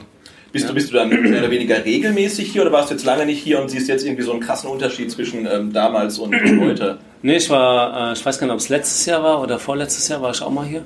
Und es ist auch immer wieder gut, ähm, gerade die Leute vom äh, Verein zu treffen, aber auch die Atmosphäre halt zu schnuppern. Ähm, vom, ist ja vor der Haustür und von daher Ja. macht es schon Spaß. Aber schon alles Spiele zu schauen. professioneller geworden. Ich denke, damals war das noch mehr so vielleicht Turnhallen-Atmosphäre oder so. Ich weiß gar nicht, wie war es damals besucht? War das auch mal voll? Ja, ja, schon. Aber Okay. die Stimmung war schon auch gut und Ja. auch voll. Ich meine, die Halle steht ja schon seit, keine Ahnung, wie lange es die Halle schon gibt und vom Rahmen her war das schon ähnlich. Mhm. Aber klar merkt man, dass es viel, viel professioneller geworden ist. Ähm, allein wenn man sieht, ähm, das Branding, Sponsoren, äh, TV-Kameras, auch Mannschaften und so, das ist schon super professionell gemacht. Du bist seit letztem Jahr äh, im Mitgliedsausschuss des Nachwuchsleistungszentrums, oder? Sozusagen, ja. Sozusagen. Wie, wie, wie nah bist du dann an den, an den Mannschaften dran oder bist du eher so äh, eine, Ebene drüber und guckst so, dass äh, die Rahmenbedingungen. Eigentlich gar nicht nah, um ehrlich zu sein. Also es, ähm, wir haben ab und zu mal eine Sitzung und klar besuche ich die Heimspiele, da kriegt man auch so das eine oder andere mit, aber ich habe jetzt keinen ganz, ich habe jetzt keinen offiziellen Aus, Auftrag vom VfB. Okay, und ich glaube, mit dir in dem. Ausschuss sitzen äh, viele Väter von ehemaligen Stuttgarter Genau, ähm, genau, genau. U-Spielern, die jetzt alle relativ äh, Hm. bekannt geworden sind. Richtig, ja. Und Ich glaube, es ist einfach nur, also was heißt glauben, es ist nur so eine äh, Art Unterstützung, Input, so ein bisschen äh, seine Meinung ein bisschen dazu zu geben, aber auch man wird einfach informiert, was so in der Nachwuchsarbeit los ist. Aber wer weiß, vielleicht in den, in den wird sich die Arbeit ja irgendwann noch. Hat sich da jetzt in den letzten Monaten schon irgendwie was geändert? Also Thomas sagte gerade auch so, ähm, Durchlässigkeit von den U-Mannschaften zum Profiteam und generell ist alles ein bisschen enger verzahnt. Nimmst du das dann auch schon so wahr, obwohl du nicht ganz so ähm, tief im Detail steckst? Ich glaube, Thomas Glück ist ein kompetenter ähm, Mann äh, an guter Stelle. Äh, VfB hat sich nicht umsonst um ihn bemüht und ähm, ich glaube, versprechen ist es schon ähm, neue Strukturen und ähm, den einen oder anderen ähm, ja, Nachwuchsspieler dann einfach auch bei den Profis zu integrieren. Ähm, der hat in Mainz gute Arbeit geleistet und ist, glaube ich, die Koryphäe äh, in Deutschland. Wie war das so mit der Durchlässigkeit dann vor, dann waren es vor, vor 20 Jahren ungefähr? Also wenn ihr hier gekickt habt, konntet ihr dann davon ausgehen, dass ihr vielleicht äh, mit ins, ins Trainingslager mit den Profis fahrt oder in der Rückrunde dann mal sitzt oder eher, eher nicht? Nicht wirklich. Ich glaube, der Schritt damals in der Jugend war noch ein größerer. Ich finde immer schlimm, wenn ich 20 Jahre höre, dann weiß ich immer, wie alt ich geworden bin. Äh, das ist echt schon lange her. Ich glaube, die Jungs sind jetzt viel näher dran an, ähm, äh, am Profibereich, weil wenn ich überlege, ich habe damals mit 20 mein erstes Profispiel gemacht und heute hast du mit 20 Jahren wahrscheinlich schon knapp 100 Bundesligaspiele. Ähm, ich glaube, es ist alles viel früher geworden. Ähm, die Jungs werden viel früher ähm, reingeworfen. Und deswegen glaube ich, ist die Durchlässigkeit oder der Sprung zu den Profis nicht ganz so weit weg, wie es früher war.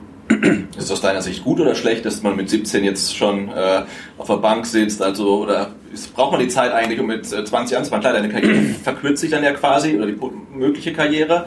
Ähm, aber jetzt, ne, die, die Jungs sind dann teilweise 17, die hier spielen oder so. Und, äh, Es gab halt damals keine Nachwuchsleistungszentren. Und ähm, damals, ich habe vorher auch schon mal gesagt, damals hat man irgendwie das Gefühl, noch mit richtigen Männern Fußball gespielt. Berthold und Fallenkalat, Wohlfahrt, das waren so meine äh, Range, wo ich angefangen habe. Und heute ist einfach ähm, der Schritt. Ähm, die Jungs sind einfach viel, viel besser ausgebildet. Ähm, haben schon oft zweimal vormittags in der Woche Training, also viel mehr Einheiten in der Woche und ähm, schaffen einfach den Schritt viel früher. Und ähm, ich glaube, das ist auch gut, ähm, weil ähm, einfach ja auch viele deutsche Talente einfach ähm, den Sprung schon viel früher schaffen, als dass ähm, vielleicht ausländische Spieler schon geholt werden und eben die Plätze damit äh, versperren. die Profimannschaft vom VfB verfolgst du sicherlich auch äh, intensiv, nehme ich mal an. Ähm, jetzt mal ganz konkret, ähm, Torwartwechsel kurz zum Ende der, der Hinrunde. Kobel raus, Bredlo rein. Ähm, hast du es verstanden? Nicht komplett. Ich stecke auch nicht ganz drin. Ich habe die Beweggründe nicht ähm, äh, erfahren können vom Trainer. Weiß nicht, was intern gelaufen ist. Ich weiß nur, dass äh, Predlo eben äh, beim Pokal gespielt hat und Kobel glaube ich, noch ein bisschen angeschlagen war. Vielleicht war das ein Grund.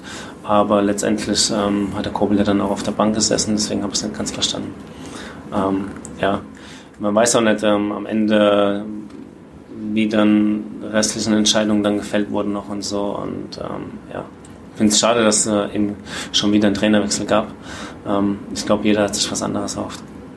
So ganz zu Beginn der Saison, erstes Heimspiel ähm, gegen Hannover ging immer ein Rauen durchs Stadion, wenn äh, Gregor Kobel immer ins Spiel mit eingebunden wurde und ihm die Stürmer ähm, auf, den, auf den Füßen gestanden hatte, wo wir sagten, das ist irgendwie schon eine andere Art von, von Torwartspiel, was dann äh, Tim Walter da so mit reingebracht hat, was über die Saison so ein bisschen weniger wurde. Ähm, aber hast du das auch so empfunden, dass man da als Torwart dann noch mehr mitspielen können musste, als man ohnehin schon muss? Also ich fand das ziemlich, ziemlich beeindruckend. Das ist ja generell die Tendenz, dass Torhüter immer mehr mitspielen. Ähm, ich finde es oft ein bisschen überbewertet, weil ein Torwart ist eigentlich dazu da, die Bälle zu halten und nicht irgendwelche Traumbälle zu spielen. Ähm, es hat halt immer ein hohes Risiko. Ähm, ich habe auch gemocht mitzuspielen, aber man muss halt immer irgendwie Ertrag und Nutzen oder Risiko ähm, äh, ja, aufwiegen, um was es halt letztendlich einen bringt, weil es bringt nichts, wenn ich als Torwart irgendwie einen Fehlpass spiele und dann liegt die Kirche hinten drin. Von daher ähm, bin ich schon Befürworter vom mitspielenden Torwart, aber man muss halt immer auch mal die Kirche im Dorf lassen. Noch eine Frage abseits vom VfB, wenn du nicht im NLZ mitarbeitest, dann äh, hast du auch ein Yoga-Festival in Stuttgart mitorganisiert. Ich finde das total, total spannend. Das war auch 2019? Das war letztes Jahr im Januar und das war nächste, groß, oder? Ja, nächste Woche ist das nächste. Also die zweite Auflage äh, nächstes Wochenende, 11.12. Und ja, super Resonanz. Es gibt immer mehr Menschen, die einfach ähm, eine, einen Ausgleich suchen äh, zu einem hektischen Alltag. Auch immer mehr Männer. Es wird nicht mehr ganz so belächelt. Ähm, ich glaube auch viele Sportler ähm, sehen mittlerweile den Nutzen von Mobility, ist einfach so ein großes Thema. Und ähm, ich kann es auch nur befürworten. Also mir hilft es sehr im Alltag. Ich bin jetzt an beiden Hüften schon arthroskopiert worden und es hilft mir einfach auch, mein, ja, den Körper einfach zu pflegen. Also ist was, was du auch in Verbindung mit Profisport, also jetzt nicht nur nach der Karriere, sondern auch während der Karriere sagen, das ist, also schadet sicherlich keinem da, das ähm, Unbedingt. zu machen. Unbedingt. Also je früher man anfängt, desto besser ist es, äh, das zu integrieren. Ähm, ich kenne ja selber noch aus eigener Erfahrung, die Jungs wollen eher immer Kraft, Kraft, Kraft, aber vergessen eben Mobility zu trainieren und äh, Yoga ist einfach auch, ähm, ja, je beweglicher man ist, desto verletzungsunanfälliger äh, wird man. Ähm, aber auch für den Geist ist es auf jeden Fall ein super Ausgleich, auch mal wieder runterzukommen, zu entspannen. Und ähm, ich kann das nur jedem empfehlen. Cool. Vielen Dank. Und das, das nächste ist auch in Stuttgart oder woanders? Nee, das ist dieselbe Location, eine Karl-Benz Arena. Ähm, ich weiß gar nicht, wann wird das ausgesendet? Jetzt noch? Zeit, zeitnah, ja. Zeitnah. Also wer noch Bock hat und es hört, kann auch gerne vorbeikommen. Nächstes Wochenende, 11.12. in der Karl-Benz Arena. Cool. Ja? Ja, vielen Dank. Sehr gerne. Also auch hier wieder eine tolle Gesprächsatmosphäre, Sebastian, die du als Interviewer geschaffen hast. Vielen Dank dafür. Und eine interessante Äußerung. Timo Hildebrand konnte nicht nachvollziehen, warum man den Torhüter gewechselt hat. In der Ja, ich laufenden auch Saison. Ich glaube, die meisten konnten das nicht nachvollziehen. Gar nicht.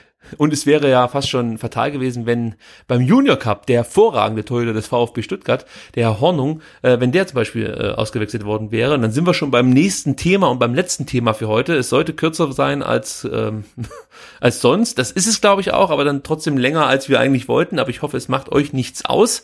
Lasst es uns wissen. Ich sage es ja immer wieder, wenn euch was stört, meldet euch einfach und sagt, hey Leute, bisschen kürzer wäre nicht schlecht und ähm, vielleicht auch nicht äh, immer so schimpfen über, über Thomas Hitzesberger und Sven Missentat. Gut, ähm, wir wollen noch ganz kurz so ein bisschen über den Mercedes-Benz Junior Cup sprechen. Schließlich waren wir beide da, ich an beiden Tagen, du am Samstag und wir haben grandiosen Fußball gesehen, finde ich. Also äh, das war nochmal, also ich sag mal, qualitativ war der Fußball auf einem ähnlichen Niveau wie letztes Jahr, aber was die Aggressivität und ja einfach die, die, die Dynamik und so anging, das war nochmal ein neues Level. Das war also schon richtig, richtig stark. Wie war dein Eindruck so allgemein vom, vom Junior Cup, von der Qualität, von den Spielern? Ja, was hast du mitgenommen? Ja, ja, absolut. Also ich bin ja auch seit ein paar Jahren schon ähm, vor Ort und ich habe es auch ähm, geschrieben. So ach, 2016, 2017 saß man da und dachte, hey, ich sehe die Stars von übermorgen vielleicht und mittlerweile denkt man, hey, ich sehe die Stars von morgen oder ach, vielleicht sehe ich auch schon die Stars von heute. Ne? Also vor zwei Jahren, also 2018 war Spieler des Turniers ähm, der, also habe ich seinen Vornamen vergessen, Meier von Hertha BSC, der dann irgendwie Arne. kurz danach irgendwie schon in Stuttgart dann irgendwie Stammspieler von der Hertha war und da aufgelaufen ist und fast irgendwie das Tor erzielt hat. Ähm, also der, die, die, die Lücke zwischen U19-Spielern und Profikader, die wird halt immer kleiner. Natürlich nicht bei allen Spielern, ähm, der Teams ab, sondern nur bei zwei, drei. Ähm, aber ja, man sieht ähm, die Qualität halt schon ähm, sehr deutlich und man sieht auch bei, bei, bei vielen, dass die nicht mehr weit vom Profikader entfernt sind.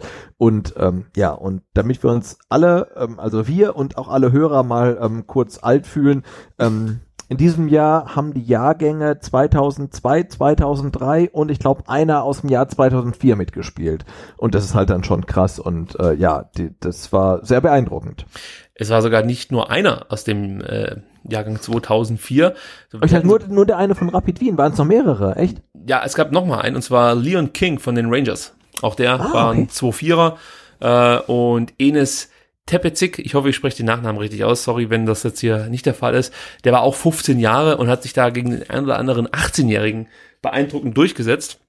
Übrigens, im Hintergrund äh, macht sich jetzt dann auch Olaf bemerkbar und wünscht allen ein neues Jahr. Ja, äh, es könnte sein, dass ich gleich wieder aufspringen muss, denn zum Ende der Sendung hat sich die Katze überlegt, dass er jetzt keine Lust mehr hat, hier im Podcastzimmer abzuhängen.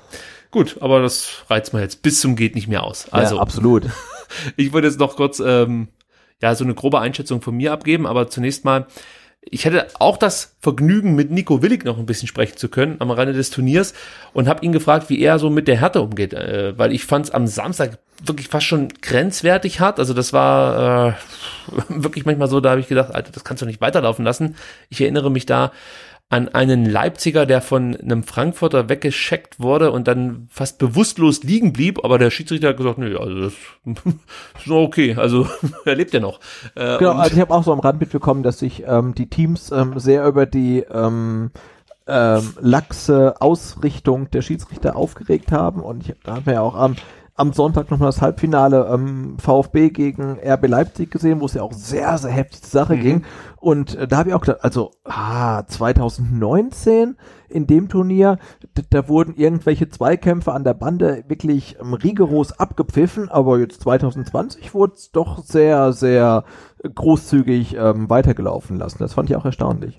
Ja, also es war wohl auch ein bisschen anders vorher abgesprochen, äh, beziehungsweise, weiß nicht, ob es einen Handzettel gibt oder irgendwie eine Broschüre, wo die Regeln nochmal klar kommuniziert werden. Und äh, zum einen ging es auch darum, dass die eine oder andere Grätsche nicht abgepfiffen wurde. Eigentlich ist ja Grätschen komplett Genau. verboten. Ja. Ja. Also auch da war man nicht ganz so konsequent. Und wie gesagt, die Zweikampfführung an und für sich, die Taglings waren manchmal schon etwas drüber. Trotzdem hat es hat, hat es natürlich dann was gemacht mit diesem mit diesem Spiel. Es hat einfach also noch mehr Ernsthaftigkeit reingebracht. Und es war nicht nur einfach so ein so ein, so ein Showkick, sage ich mal, sondern das das das war halt einfach großartig mitzuverfolgen. Ähm, wie viel jeder investiert, der Spieler, das fand ich einfach genial, muss ich sagen. Und ähm, klar, hier und da ein bisschen zu hart. Du hast es gerade angesprochen. Im Halbfinale fand ich es auch wirklich heftig, was was RB da so gezeigt hat. Äh, auch da übrigens eine interessante Einschätzung von vom Herrn Teufel, der meinte so, Herr RB, das kannst du eigentlich vergessen. Äh, die stellen sich halt hinten rein, möchten relativ wenig äh, investieren. Oh, Also ich gebe es jetzt in meinen Worten wieder. Es waren nicht ganz genau so seine Worte, aber darauf kann, kann man, denke ich mal, äh, das Gesagte reduzieren. Äh, du musst halt gegen die irgendwie ein Tor schießen und dann brechen die eigentlich auseinander. Und äh, genau, das war ja auch die Taktik, hast du ja auch gesehen, eine Minute vor Abpfiff hat Ja, dann der Torhüter oder? ja, den Ball einfach nicht rausgespielt. Also. Der, der, der, Keeper spielt die Zeit runter, ne? Das war echt armselig. Also, Und wenn du so siehst, der VfB hat i- im gesamten Turnier gerade mal drei Gegentore kassiert und die alle im ersten Spiel gegen Gladbach. Ansonsten haben die kein einziges Gegentor kassiert, haben eigentlich genau, und, und unsere U19 hatte genau ein Spiel verloren, ähm, ne? Das er, allererste Genau. gegen Gladbach und das, glaube ich, in der letzten Sekunde oder in den letzten fünf Sekunden haben sie das 2 zu 3 bekommen und danach haben sie kein Spiel mehr verloren, dann gegen Leipzig im Halbfinale 0 zu 0 gespielt und dann halt unglücklich im, im 9-Meter-Schießen ausgeschieden. Das war, ja, schon ein bisschen tragisch. es war auf jeden Fall tragisch, aber gut, ist halt 9 Meter schießen, ist halt so, kannst du nicht viel machen. Das ist Glücksspiel, natürlich, aber aber auch im, im Halbfinale gegen Leipzig hatte der, der, der VfB ja deutlich mehr Chancen. Ne? Also da, da muss man dann noch eine machen. Also ja. Das ist der einzige Kritikpunkt übrigens auch an einen sehr starken Lee Egloff, Ja. der wirklich tolles Turnier gespielt hat, aber eigentlich in jedem Spiel so seine zwei, vielleicht sogar drei Chancen hatte, die er einfach machen muss. Und dann geht er hier auch als äh, Torschützenkönig wahrscheinlich aus diesem Turnier. Das wurde jetzt, so jetzt gebe ich auf. Es wurde jetzt David Hummel. Du kannst ja ganz kurz noch was zur Leistung von David Hummel sagen, solange entlasse ich die Katze. Äh, ja, äh, David Hummel, ähm, Torschützenkönig des Mercedes-Benz Junior Cups ähm, 2020 mit, ähm, ich glaube, äh, sechs Toren. Ähm, waren sieben Tore? Ich weiß es nicht. Ähm, aber auch da ähm, war, war ich der Meinung, er hätte durchaus äh, äh, mehr, mehr Tore schießen können. Also ich habe dann im, Spiel um Platz drei ähm, sein Tor gesehen gegen die ähm, Glasgow Glas- Rangers und den stolperte auch so mehr oder weniger rein. Also ich glaube, er hätte auch durchaus äh, mehr Tore schießen können. Also es ist keine Kritik, er ist Torschützenkönig des Turniers geworden, ähm, aber auch da wäre noch mehr drin gewesen. Und wenn man der U19 ähm, des VfB irgendwie einen einen ähm, Vorwurf machen kann, dann ist es die mangelnde Chancenverwertung. Das ist mit Sicherheit ein Kritikpunkt, den müssen sie sich gefallen lassen. Und ich möchte noch ganz kurz vielleicht den Hype jetzt um David Hummel so ein bisschen eingrenzen. Man darf halt nicht vergessen, also was bei diesem Turnier auch hilft, ist, halt, wenn du wirklich schon 18, 19 bist und, und etwas robuster bist, einen besser, besseren Körper hast, einfach, ja, einfach äh, äh, physisch mehr in die Waagschale werfen kannst. Also ich weiß, dass David Hummel oder ich kann mich erinnern, dass David Hummel einen relativ schweren Start hatte in die U19-Saison, hat da immer, ja, kam eher von der Bank, hat immer mal wieder ein paar Probleme gehabt, dann auch wirklich, äh, ja, einfach Chancen zu bekommen, Chancen zu machen, das kann ich jetzt nicht 100% beurteilen, aber er hat, halt einfach nicht so richtig in die Saison gefunden. Und gegen Ende der Saison wurde er dann immer stärker und man muss fast schon äh, Angst haben jetzt, was dann kommen mag äh, zum Beginn der Rückrunde, weil dieses Turnier, das war schon ziemlich gut von ihm, aber ja, ich würde jetzt auch, glaube ich, erstmal die Leute ein bisschen bremsen wollen, die jetzt schon danach rufen, dass Hummel am besten direkt ähm, Der schießt uns zum Aufstieg. ja, also es gab ja jetzt schon ein paar Rufe, die gesagt haben, der muss ja eigentlich unbedingt in den, erst, äh, den, in den Kader von der ersten Mannschaft und so. Das sehe ich jetzt nicht. Der soll mal weiter Nee. die U19 beglücken mit seinen Toren und seinen Weg machen. äh, Und den wird er wahrscheinlich auch machen. Ähnlich sehe ich es bei Per Lockel, der auch ein hervorragendes Turnier gespielt hat. Ähm, der sich aber allgemein in der Halle immer, und ich, äh, oder auch schon letztes Jahr ganz gut zurechtgefunden hat. Ich glaube, es liegt halt einfach an seiner Technik ähm, und auch das Spielverständnis, was er hat. Er ist halt wirklich jemand, der dann in, in, in diesen Bruchteilen, ähm, die du da Zeit hast, und schnell in, Entscheidungen treffen kann. So möchte ich es mal ausdrücken. Und das kommt ihm halt zugute. Also du siehst halt da auch schon die Strategen irgendwie herausstechen bei so einem Turnier. Und ähm, ja, fantastischer Spieler und da würde es mich auch wundern, wenn der nicht seinen Weg nehmen würde. Damit meine ich übrigens nicht, dass er in der ersten Liga, äh, weiß ich nicht, bei einem Top-Club spielt oder so. Ich finde es dann auch schon bemerkenswert. Es würde auch reichen, wenn er beim VfB spielt. das sowieso, aber ich, ich finde es auch schon bemerkenswert, bemerkenswert wenn, wenn du es in, äh, ja, in eine Drittligamannschaft schaffst oder so. Also das ist ja jetzt auch nicht so leicht. Also da wird dann manchmal, glaube ich, auch zu viel erwartet. Also ja, natürlich äh, glauben die Leute, hey, da spielt eine U19 in der Halle und die spielen richtig gut und alle zehn äh, schaffen es irgendwie ein Profiteam, aber wenn dann irgendwie drei, vier ähm, ja es von denen schaffen, irgendwie äh, ja vom vom Fußball ihre Miete bezahlen zu können, ist es halt schon geil, ne? Und ähm, und ich glaube, die, die, dieser Jahrgang, den der VfB da am Start hat, ähm, gibt das definitiv, äh, definitiv her, weil da sind schon ein paar richtig gute Fußballer dabei. Auf Twitter unter @rickypalm habe ich mal meine Top 20 nochmal äh, aufgelistet mit ähm, Herkunftsverein, Alter und so weiter und so fort. Und ihr werdet sehen, da gibt's ein paar Stuttgarter. Ich hätte noch mehr reinpacken können, aber ich wollte dann auch nicht jetzt hier irgendwie so äh, nur Stuttgarter in den Top 20 haben. Also es gab schon noch ein paar Spieler, die sich da eigentlich verdient hätten ähm, oder eigentlich verdient hätten einen Platz. Ähm, unter den Top 20 zu ergattern, aber ich wollte dann halt auch den einen oder anderen Frankfurt-Spieler äh, mit reinpacken. Und ähm, dem, äh, ja, Gladbach-Spieler zum Beispiel, da gab es auch ein paar gute, Tom Gahl, fällt mir da noch ein, oder Jonas Falz, der richtig gut gespielt hat. Und auch bei RB gab es gute Spieler, gar keine Frage, aber die Mannschaft, die wirklich herausstach mit unglaublich guten Hallenfußball war halt Rapid Wien. Vor allem ja, aus, wieder, ne? Ja, das ist fantastisch und ich konnte auch so ein paar Sachen schon in Erfahrung bringen. Ein paar andere möchte ich noch in Erfahrung bringen. Da gibt es jetzt endlich einen Kontakt, den ich an äh, twittern werde demnächst und äh, vielleicht mal telefonieren kann mit dem guten Herrn, der sich regelmäßig mit äh, ja, Rapid auseinandersetzt und auch mit der Jugendabteilung viel zu tun hat, aber dazu kommen wir nachher noch oder in, in einer anderen Folge am besten, würde ich sagen. äh, äh, aber ja, was halt interessant ist, ist, dass Rapid Wien halt schon immer bei Hallenturnieren gut aussah. Also 2016 haben sie das Turnier gewonnen, 2017 wurden sie Dritter, 2019, also letztes Jahr Zweiter und dieses Jahr haben sie es wieder gewonnen. Ähm, Rapid, muss man dazu sagen, trainiert allerdings auch in der Halle. Also ist jetzt nicht so wie beim VfB, dass die nur ein Hallenturnier bestreiten im Jahr, sondern äh, Rapid trainiert in der Halle, hat da natürlich dann auch einen kleinen Vorteil, aber sie haben halt auch wirklich ähm, ja, mit, mit, mit Steffen Hofmann jemanden jetzt, äh, der, der das Talentmanagement unter seine Fittiche genommen hat. Jemand, der übrigens aus, glaube ich, aus Würzburg kommt, aber sich als Spieler bei Rapid Wien einen Namen gemacht hat, auch da eine richtige Legende ist und ähm, der da jetzt halt viel in Bewegung gesetzt hat, nicht nur er alleine, aber das ist so, denke ich mal, der Mann, der das Ganze jetzt, glaub, man kann sagen, verkörpert. Ich habe gelesen, dass Rapid jetzt auch einen Jugendcampus bauen will, also noch verstärkter dann in die Jugendarbeit investieren möchte. Und den Ursprung hat das Ganze wohl mit RB oder mit äh, Red Bull, heißen sie da, äh, Salzburg ähm, genommen. Denn dadurch, dass die natürlich äh, finanziell mal so richtig aufgetischt haben und natürlich dann auch in die Jugendarbeit mehr investieren, werden die anderen Vereine zum Nachziehen gezwungen und ähm, müssen sich natürlich überlegen, wie können sie jetzt möglichst kreativ äh, mit weniger Geld ähm, gute Spiele rausbringen.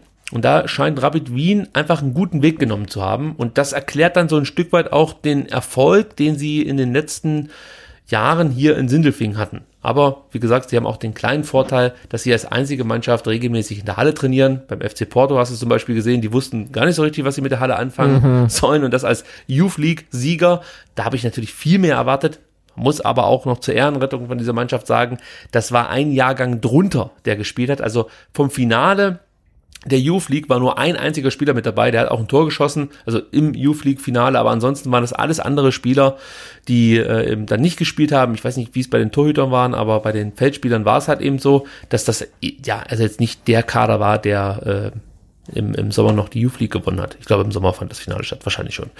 Ich äh, verfolge aus Gründen die Youth League nicht allzu genau, wobei hätte der VfB gegen Dortmund gewonnen, dann hätte man beim V, also hier in Stuttgart Champions League gucken können, wenn auch nur in der Youth League. Aber ja, aber das hatten wir ähm, am Wochenende auch kurz diskutiert. Ähm, das habe ich also, auch geklärt. Wäre ähm, die VfB U19 deutscher Meister geworden, hätte sie in der Youth Champions League gespielt, ja. ähm, obwohl ähm, die Profis des VfB ähm, nicht international spielen. Also ich konnte jetzt Folgendes in Erfahrung bringen. Die, die äh, Mannschaften, die in der Champions League spielen, sind, jetzt weiß ich natürlich nicht, ob alle berechtigt sind, aber die sind zu einem Teil auch berechtigt, dass sie in dieser äh, Youth League mitspielen dürfen, also mit ihren U19-Mannschaften. Und die Meister wahrscheinlich nicht aller europäischen Länder, aber äh, zumindest mal äh, Deutschland müsste da mit dabei sein. Ähm, die spielen auch in der UEFA Youth League. Genau, so habe ich es jetzt ähm, nachgelesen. Ich hätte es mir notieren sollen, dann hätte ich es jetzt ganz konkret benennen können. Aber der VfB wäre dabei gewesen, hätten sie Okay. gegen Dortmund gewonnen. Ja, wäre natürlich auch cool gewesen für die Jungs. Aber, Ja, schön, ja. Endlich mal wieder Champions League in Stuttgart, ja. ja, also ich wäre hingegangen, sage ich dir so, wie es Ja, ist. total. Wahrscheinlich wäre es wieder irgendwie 16.30 Uhr gewesen. Ja, wahrscheinlich wegen Groß Asbach oder so, aber ja. Ja, immerhin. Ja, äh, aber Rapid Wien, abschließend dazu nochmal, äh, tolles Turnier gespielt. Martin Moormann, für mich der Spieler des Turniers, äh, hab nicht ganz nachvollziehen können, warum der Kicker äh, Yusuf Demir da den Titel geben wollte. Vielleicht auch deshalb, weil Demir halt ein grandioses Finale gespielt hat, aber über die kompletten Spiele hinweg ja, ähm, war für mich Martin Moormann der Man of the Match und äh, bester Spieler des Turniers und äh, nicht Man of the Match, Mann des Turniers. Ähm, ja, Yusuf Demir trotzdem jemand, den man auf dem Zettel haben muss. Barcelona äh, wird mit ihm schon in Verbindung gebracht. Englische Ja, Vereine. glaube ich, ähm, er war letztes Jahr schon ähm, Man of the Tournament, ne? Also er Genau. ist jetzt zwei Jahre in Folge geworden. Ähm, ja, und ähm, das Lustige ist, finde ich, wenn, wenn man Rapid Wien auf dem Platz sieht, dann sehen die alle irgendwie einen Kopf kleiner aus als alle anderen. Ähm, aber trotzdem äh, äh, schaffen sie es echt, äh, jeden Gegner äh, zu, ja, oder fast jeden Gegner zu dominieren. Das ist irgendwie total überraschend. Also wir haben es jetzt die letzten paar Jahre immer gesehen. Ähm, man, man, man denkt am Anfang, hey, die, die, die, die Jungs da im grünen Trikot, die haben keine Chance, aber trotzdem spielen sie echt fast jeden an die Wand. Das ist sehr beeindruckend. Ein bisschen schade, dass die zwei besten Mannschaften bei diesem Turnier nicht gegeneinander gespielt haben, denn Stuttgart gegen Rapid Wien wäre halt einfach ein würdiges Das Finale gewesen. gewesen. Ja, Genau. Also ich hatte, ich weiß gar nicht, mit wem ich am Samstag ähm, die Diskussion hatte, ähm, äh, wer das Turnier gewinnen kann, aber ich habe gesagt, ähm, also das stimmt jetzt wirklich, ähm, kein Scheiß. Ich habe gesagt, entweder die VfB U19 oder Rapid Wien. Ja. Ähm, das war mein Tipp am Samstagabend und äh, ja, ich fühle mich bestätigt, äh, weil meiner Meinung nach ist der VfB auch gegen Leipzig irgendwie völlig ähm, ja äh, unverdient ausgeschieden, weil das hätten sie gewinnen müssen. Und ähm, ja, Rapid Wien gegen äh, VfB Stuttgart wäre das verdiente Finale gewesen. Und ähm, ja, ähm, es war echt ein, ein richtig, richtig gutes Turnier. Also, und wie gesagt, wer sich da nochmal ein Bild von machen möchte, welche Spiele jetzt besonders gut waren, kann, wie gesagt, auf Twitter das nochmal nachlesen. Das ist meine Einschätzung gewesen. Ich glaube, bei den Stuttgarter Nachrichten gibt es irgendwie vier oder fünf Spieler, die die nochmal, ähm, ja, einfach so ein bisschen hervorheben. Und, genau, und ich ähm, glaube, auf, auf ähm, wenn ich es kurz einflechten darf, ähm, also nicht nur, weil ich ähm, auf Einladung da war, ähm, aber auf Facebook kann man unter Mercedes-Benz Junior Cup, glaube ich, echt alle Spiele nochmal im Real Life nachgucken. Also, ähm, wenn ihr nochmal was angucken wollt, ähm, da macht das, weil da war echt ein, waren echt ein ganz ganz coole Partien dabei. Also viele schöne Tore, klar, ähm, Hallenfußball, aber da kann man alles nochmal angucken. Pass auf, dann empfehle ich gleich äh, den Leuten, alle VfB-Spiele anzugucken. Also vielleicht das, das, das äh, Spiel gegen die Rangers, das ähm, Zwischenrundenspiel, das 1 zu 0 ausgegangen ist. Da reicht wenn man sich die erste Halbzeit anguckt, sonst war das nicht so genial. Aber die restlichen Spiele kann man sich getrost anschauen. Dann fand ich auch noch sehr interessant das Spiel Frankfurt gegen Leipzig, weil das sehr intensiv war und ähm, überhart. Frankfurt übrigens für mich die Enttäuschung dieses Turniers, noch hinter den Jungs aus Porto. Also, puh, da war wenig Ich meine, Porto war, ja. Porto war ja nach, nach, nach, nach dem ersten Turniertag echt so die komplette Enttäuschung, genauso wie Leipzig eigentlich. Mhm. Aber beide haben dann so nach dem ersten Tag sich echt, weiß nicht, was die gefrühstückt haben, aber die kamen dann nochmal, ne? Das ist dann auch echt so ein bisschen, ja, vielleicht weiß ich nicht, ob es Turnierglück, ob es diesen Begriff gibt, ja, oder aber Tagesform oder Ja, weiß haben nicht, nichts gewonnen am ersten Frühstück Tag. oder so, aber das war schon erstaunlich. das, das muss man sich halt mal vorstellen. Leipzig hat am ersten Turniertag nicht ein Spiel gewonnen. Ja. Und, und, und steht dann im Finale und hat am zweiten Turniertag, jetzt gucken wir mal kurz, 0-2 gegen Gladbach gewonnen, aber wenn man sich das Spiel zum Beispiel nochmal anschaut, merkt man halt auch, ja, da ist halt eigentlich Gladbach zu Unrecht rausgeflogen und da war es ja irgendwie so, ich weiß nicht mehr genau, welches Spiel das jetzt war, da fiel dann wirklich in der letzten Minute das Tor und das hat dazu geführt, dass Leipzig überhaupt erst in ähm, das Halbfinale eingezogen ist. Weiß nicht Ja, mehr genau, welches Gladbach war Spiel die das war. einzige Mannschaft, die, die den VfB in der regulären Spielzeit besiegt hat, ne? Also, die toll gespielt haben. Das ist eigentlich Ja. unverdient, dass die nur dann am Ende, welchen Platz haben die belegt? Weißt du es auswendig? Waren die Fünfter? ja, 12 sich Fünfter. halt, ne? Also ferner liefen auf jeden Fall, ja. Ja, ja. Ist ein bisschen schade, dass das dann so ausgegangen ist. Aber sei es drum, ähm, jetzt überlege ich, was ich noch empfehlen kann. Also die VfB-Spiele, Rapid, kannst du eigentlich auch alles anschauen. Wobei Rapid, äh, das war auch interessant, immer mal wieder so ein, so ein, so ein, so einen kleinen Schlendrian drin hatte. Ja, ja. Ja, also da hast du das Gefühl gehabt, die spielen jetzt hier Frankfurt zum Beispiel wirklich komplett an die Wand. Erste Halbzeit totale Dominanz.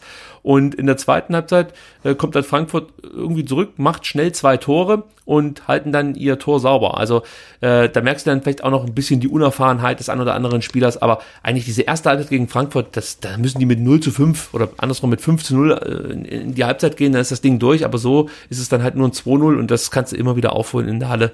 Ja, aber die VfB-Spiele, die Rapid-Spiele, äh, Frankfurt gegen gegen Leipzig, das sind so für mich die Spiele, die mir in Erinnerung geblieben sind. Ähm, ja, aber es gab tolle Spiele, kann man sich angucken. Alles immer nur 18 Minuten und lohnt sich. Ganz, ganz toller Fußball, äh, der uns viel Spaß bereitet hat. Gut, Sebastian, ich glaube, wir haben es geschafft. Länger yes. als erwartet. Wie immer. Auch noch ein bisschen holprig, gebe ich zu. Ich muss erstmal wieder ja, reinfinden. Ja, wir müssen erstmal wieder reinfinden halt, ne? So in Wettkampfmodus, ja. Ja, ja. Und ich habe natürlich auch jetzt, ähm, du wahrscheinlich auch, am Wochenende, Samstag und Sonntag beim Junior Cup so viel geredet, dass ich vielleicht dann äh, jetzt auch einfach wieder eine Redepause brauche, obwohl ich die ja eigentlich jetzt hatte äh, mit unserer kleinen Winterpause. Aber mal gucken. Ja, Gut. Wie, wie lange haben wir jetzt Pause gemacht? Eigentlich nur zwei Wochen, oder? Ähm, die letzte Folge erschien am 22.12., äh, das weiß ich noch, aber ja, ja zwei Wochen Pause. Zwei Wochen, okay. Ja, Und seitdem neuer Trainer, zwei, zwei Abgänge, die dienstältesten Spieler des VfBs. Ah, ja, es ist alles nie immer. Ruhe. Es ist nie Ruhe hier bei diesem Verein. Gut, weiter, gucken. weiter, immer weiter. Ja. Und leider nicht mehr weiter. Mit weiter. Immer weiter. Ja. Mal gucken, ob wir nächste Woche Montag uns wieder zusammensetzen, ob es genügend Themen gibt, die wir besprechen können. Und das ist dann ja, aber, ja, also um das mal kurz irgendwie anzuteasern, wir ja. haben ja auch noch Sonderthemen, ne? Wir haben noch Sonderthemen, die wir unbedingt unterbringen wollen und auch müssen. Äh, das müssen wir dann wahrscheinlich off-air noch ein bisschen klären. ja, auf jeden Fall. Also wir, wir haben ähm, mehr Themen als Termine. Ähm, ja, und da müssen wir mal gucken, ob wir das noch irgendwie bis zum 29.01. unterbekommen. Ja. Ähm, aber ich glaube, wir kriegen das hin. Wir müssen es hinbekommen und werden es ja, auch hinbekommen. Versprechen wir euch. Also da gibt es ein paar interessante Gesprächspartnerinnen und Gesprächspartner, die wir für euch ähm, vielleicht in den nächsten Wochen. Zwei Wochen. ja, äh, ja, hier auffahren können.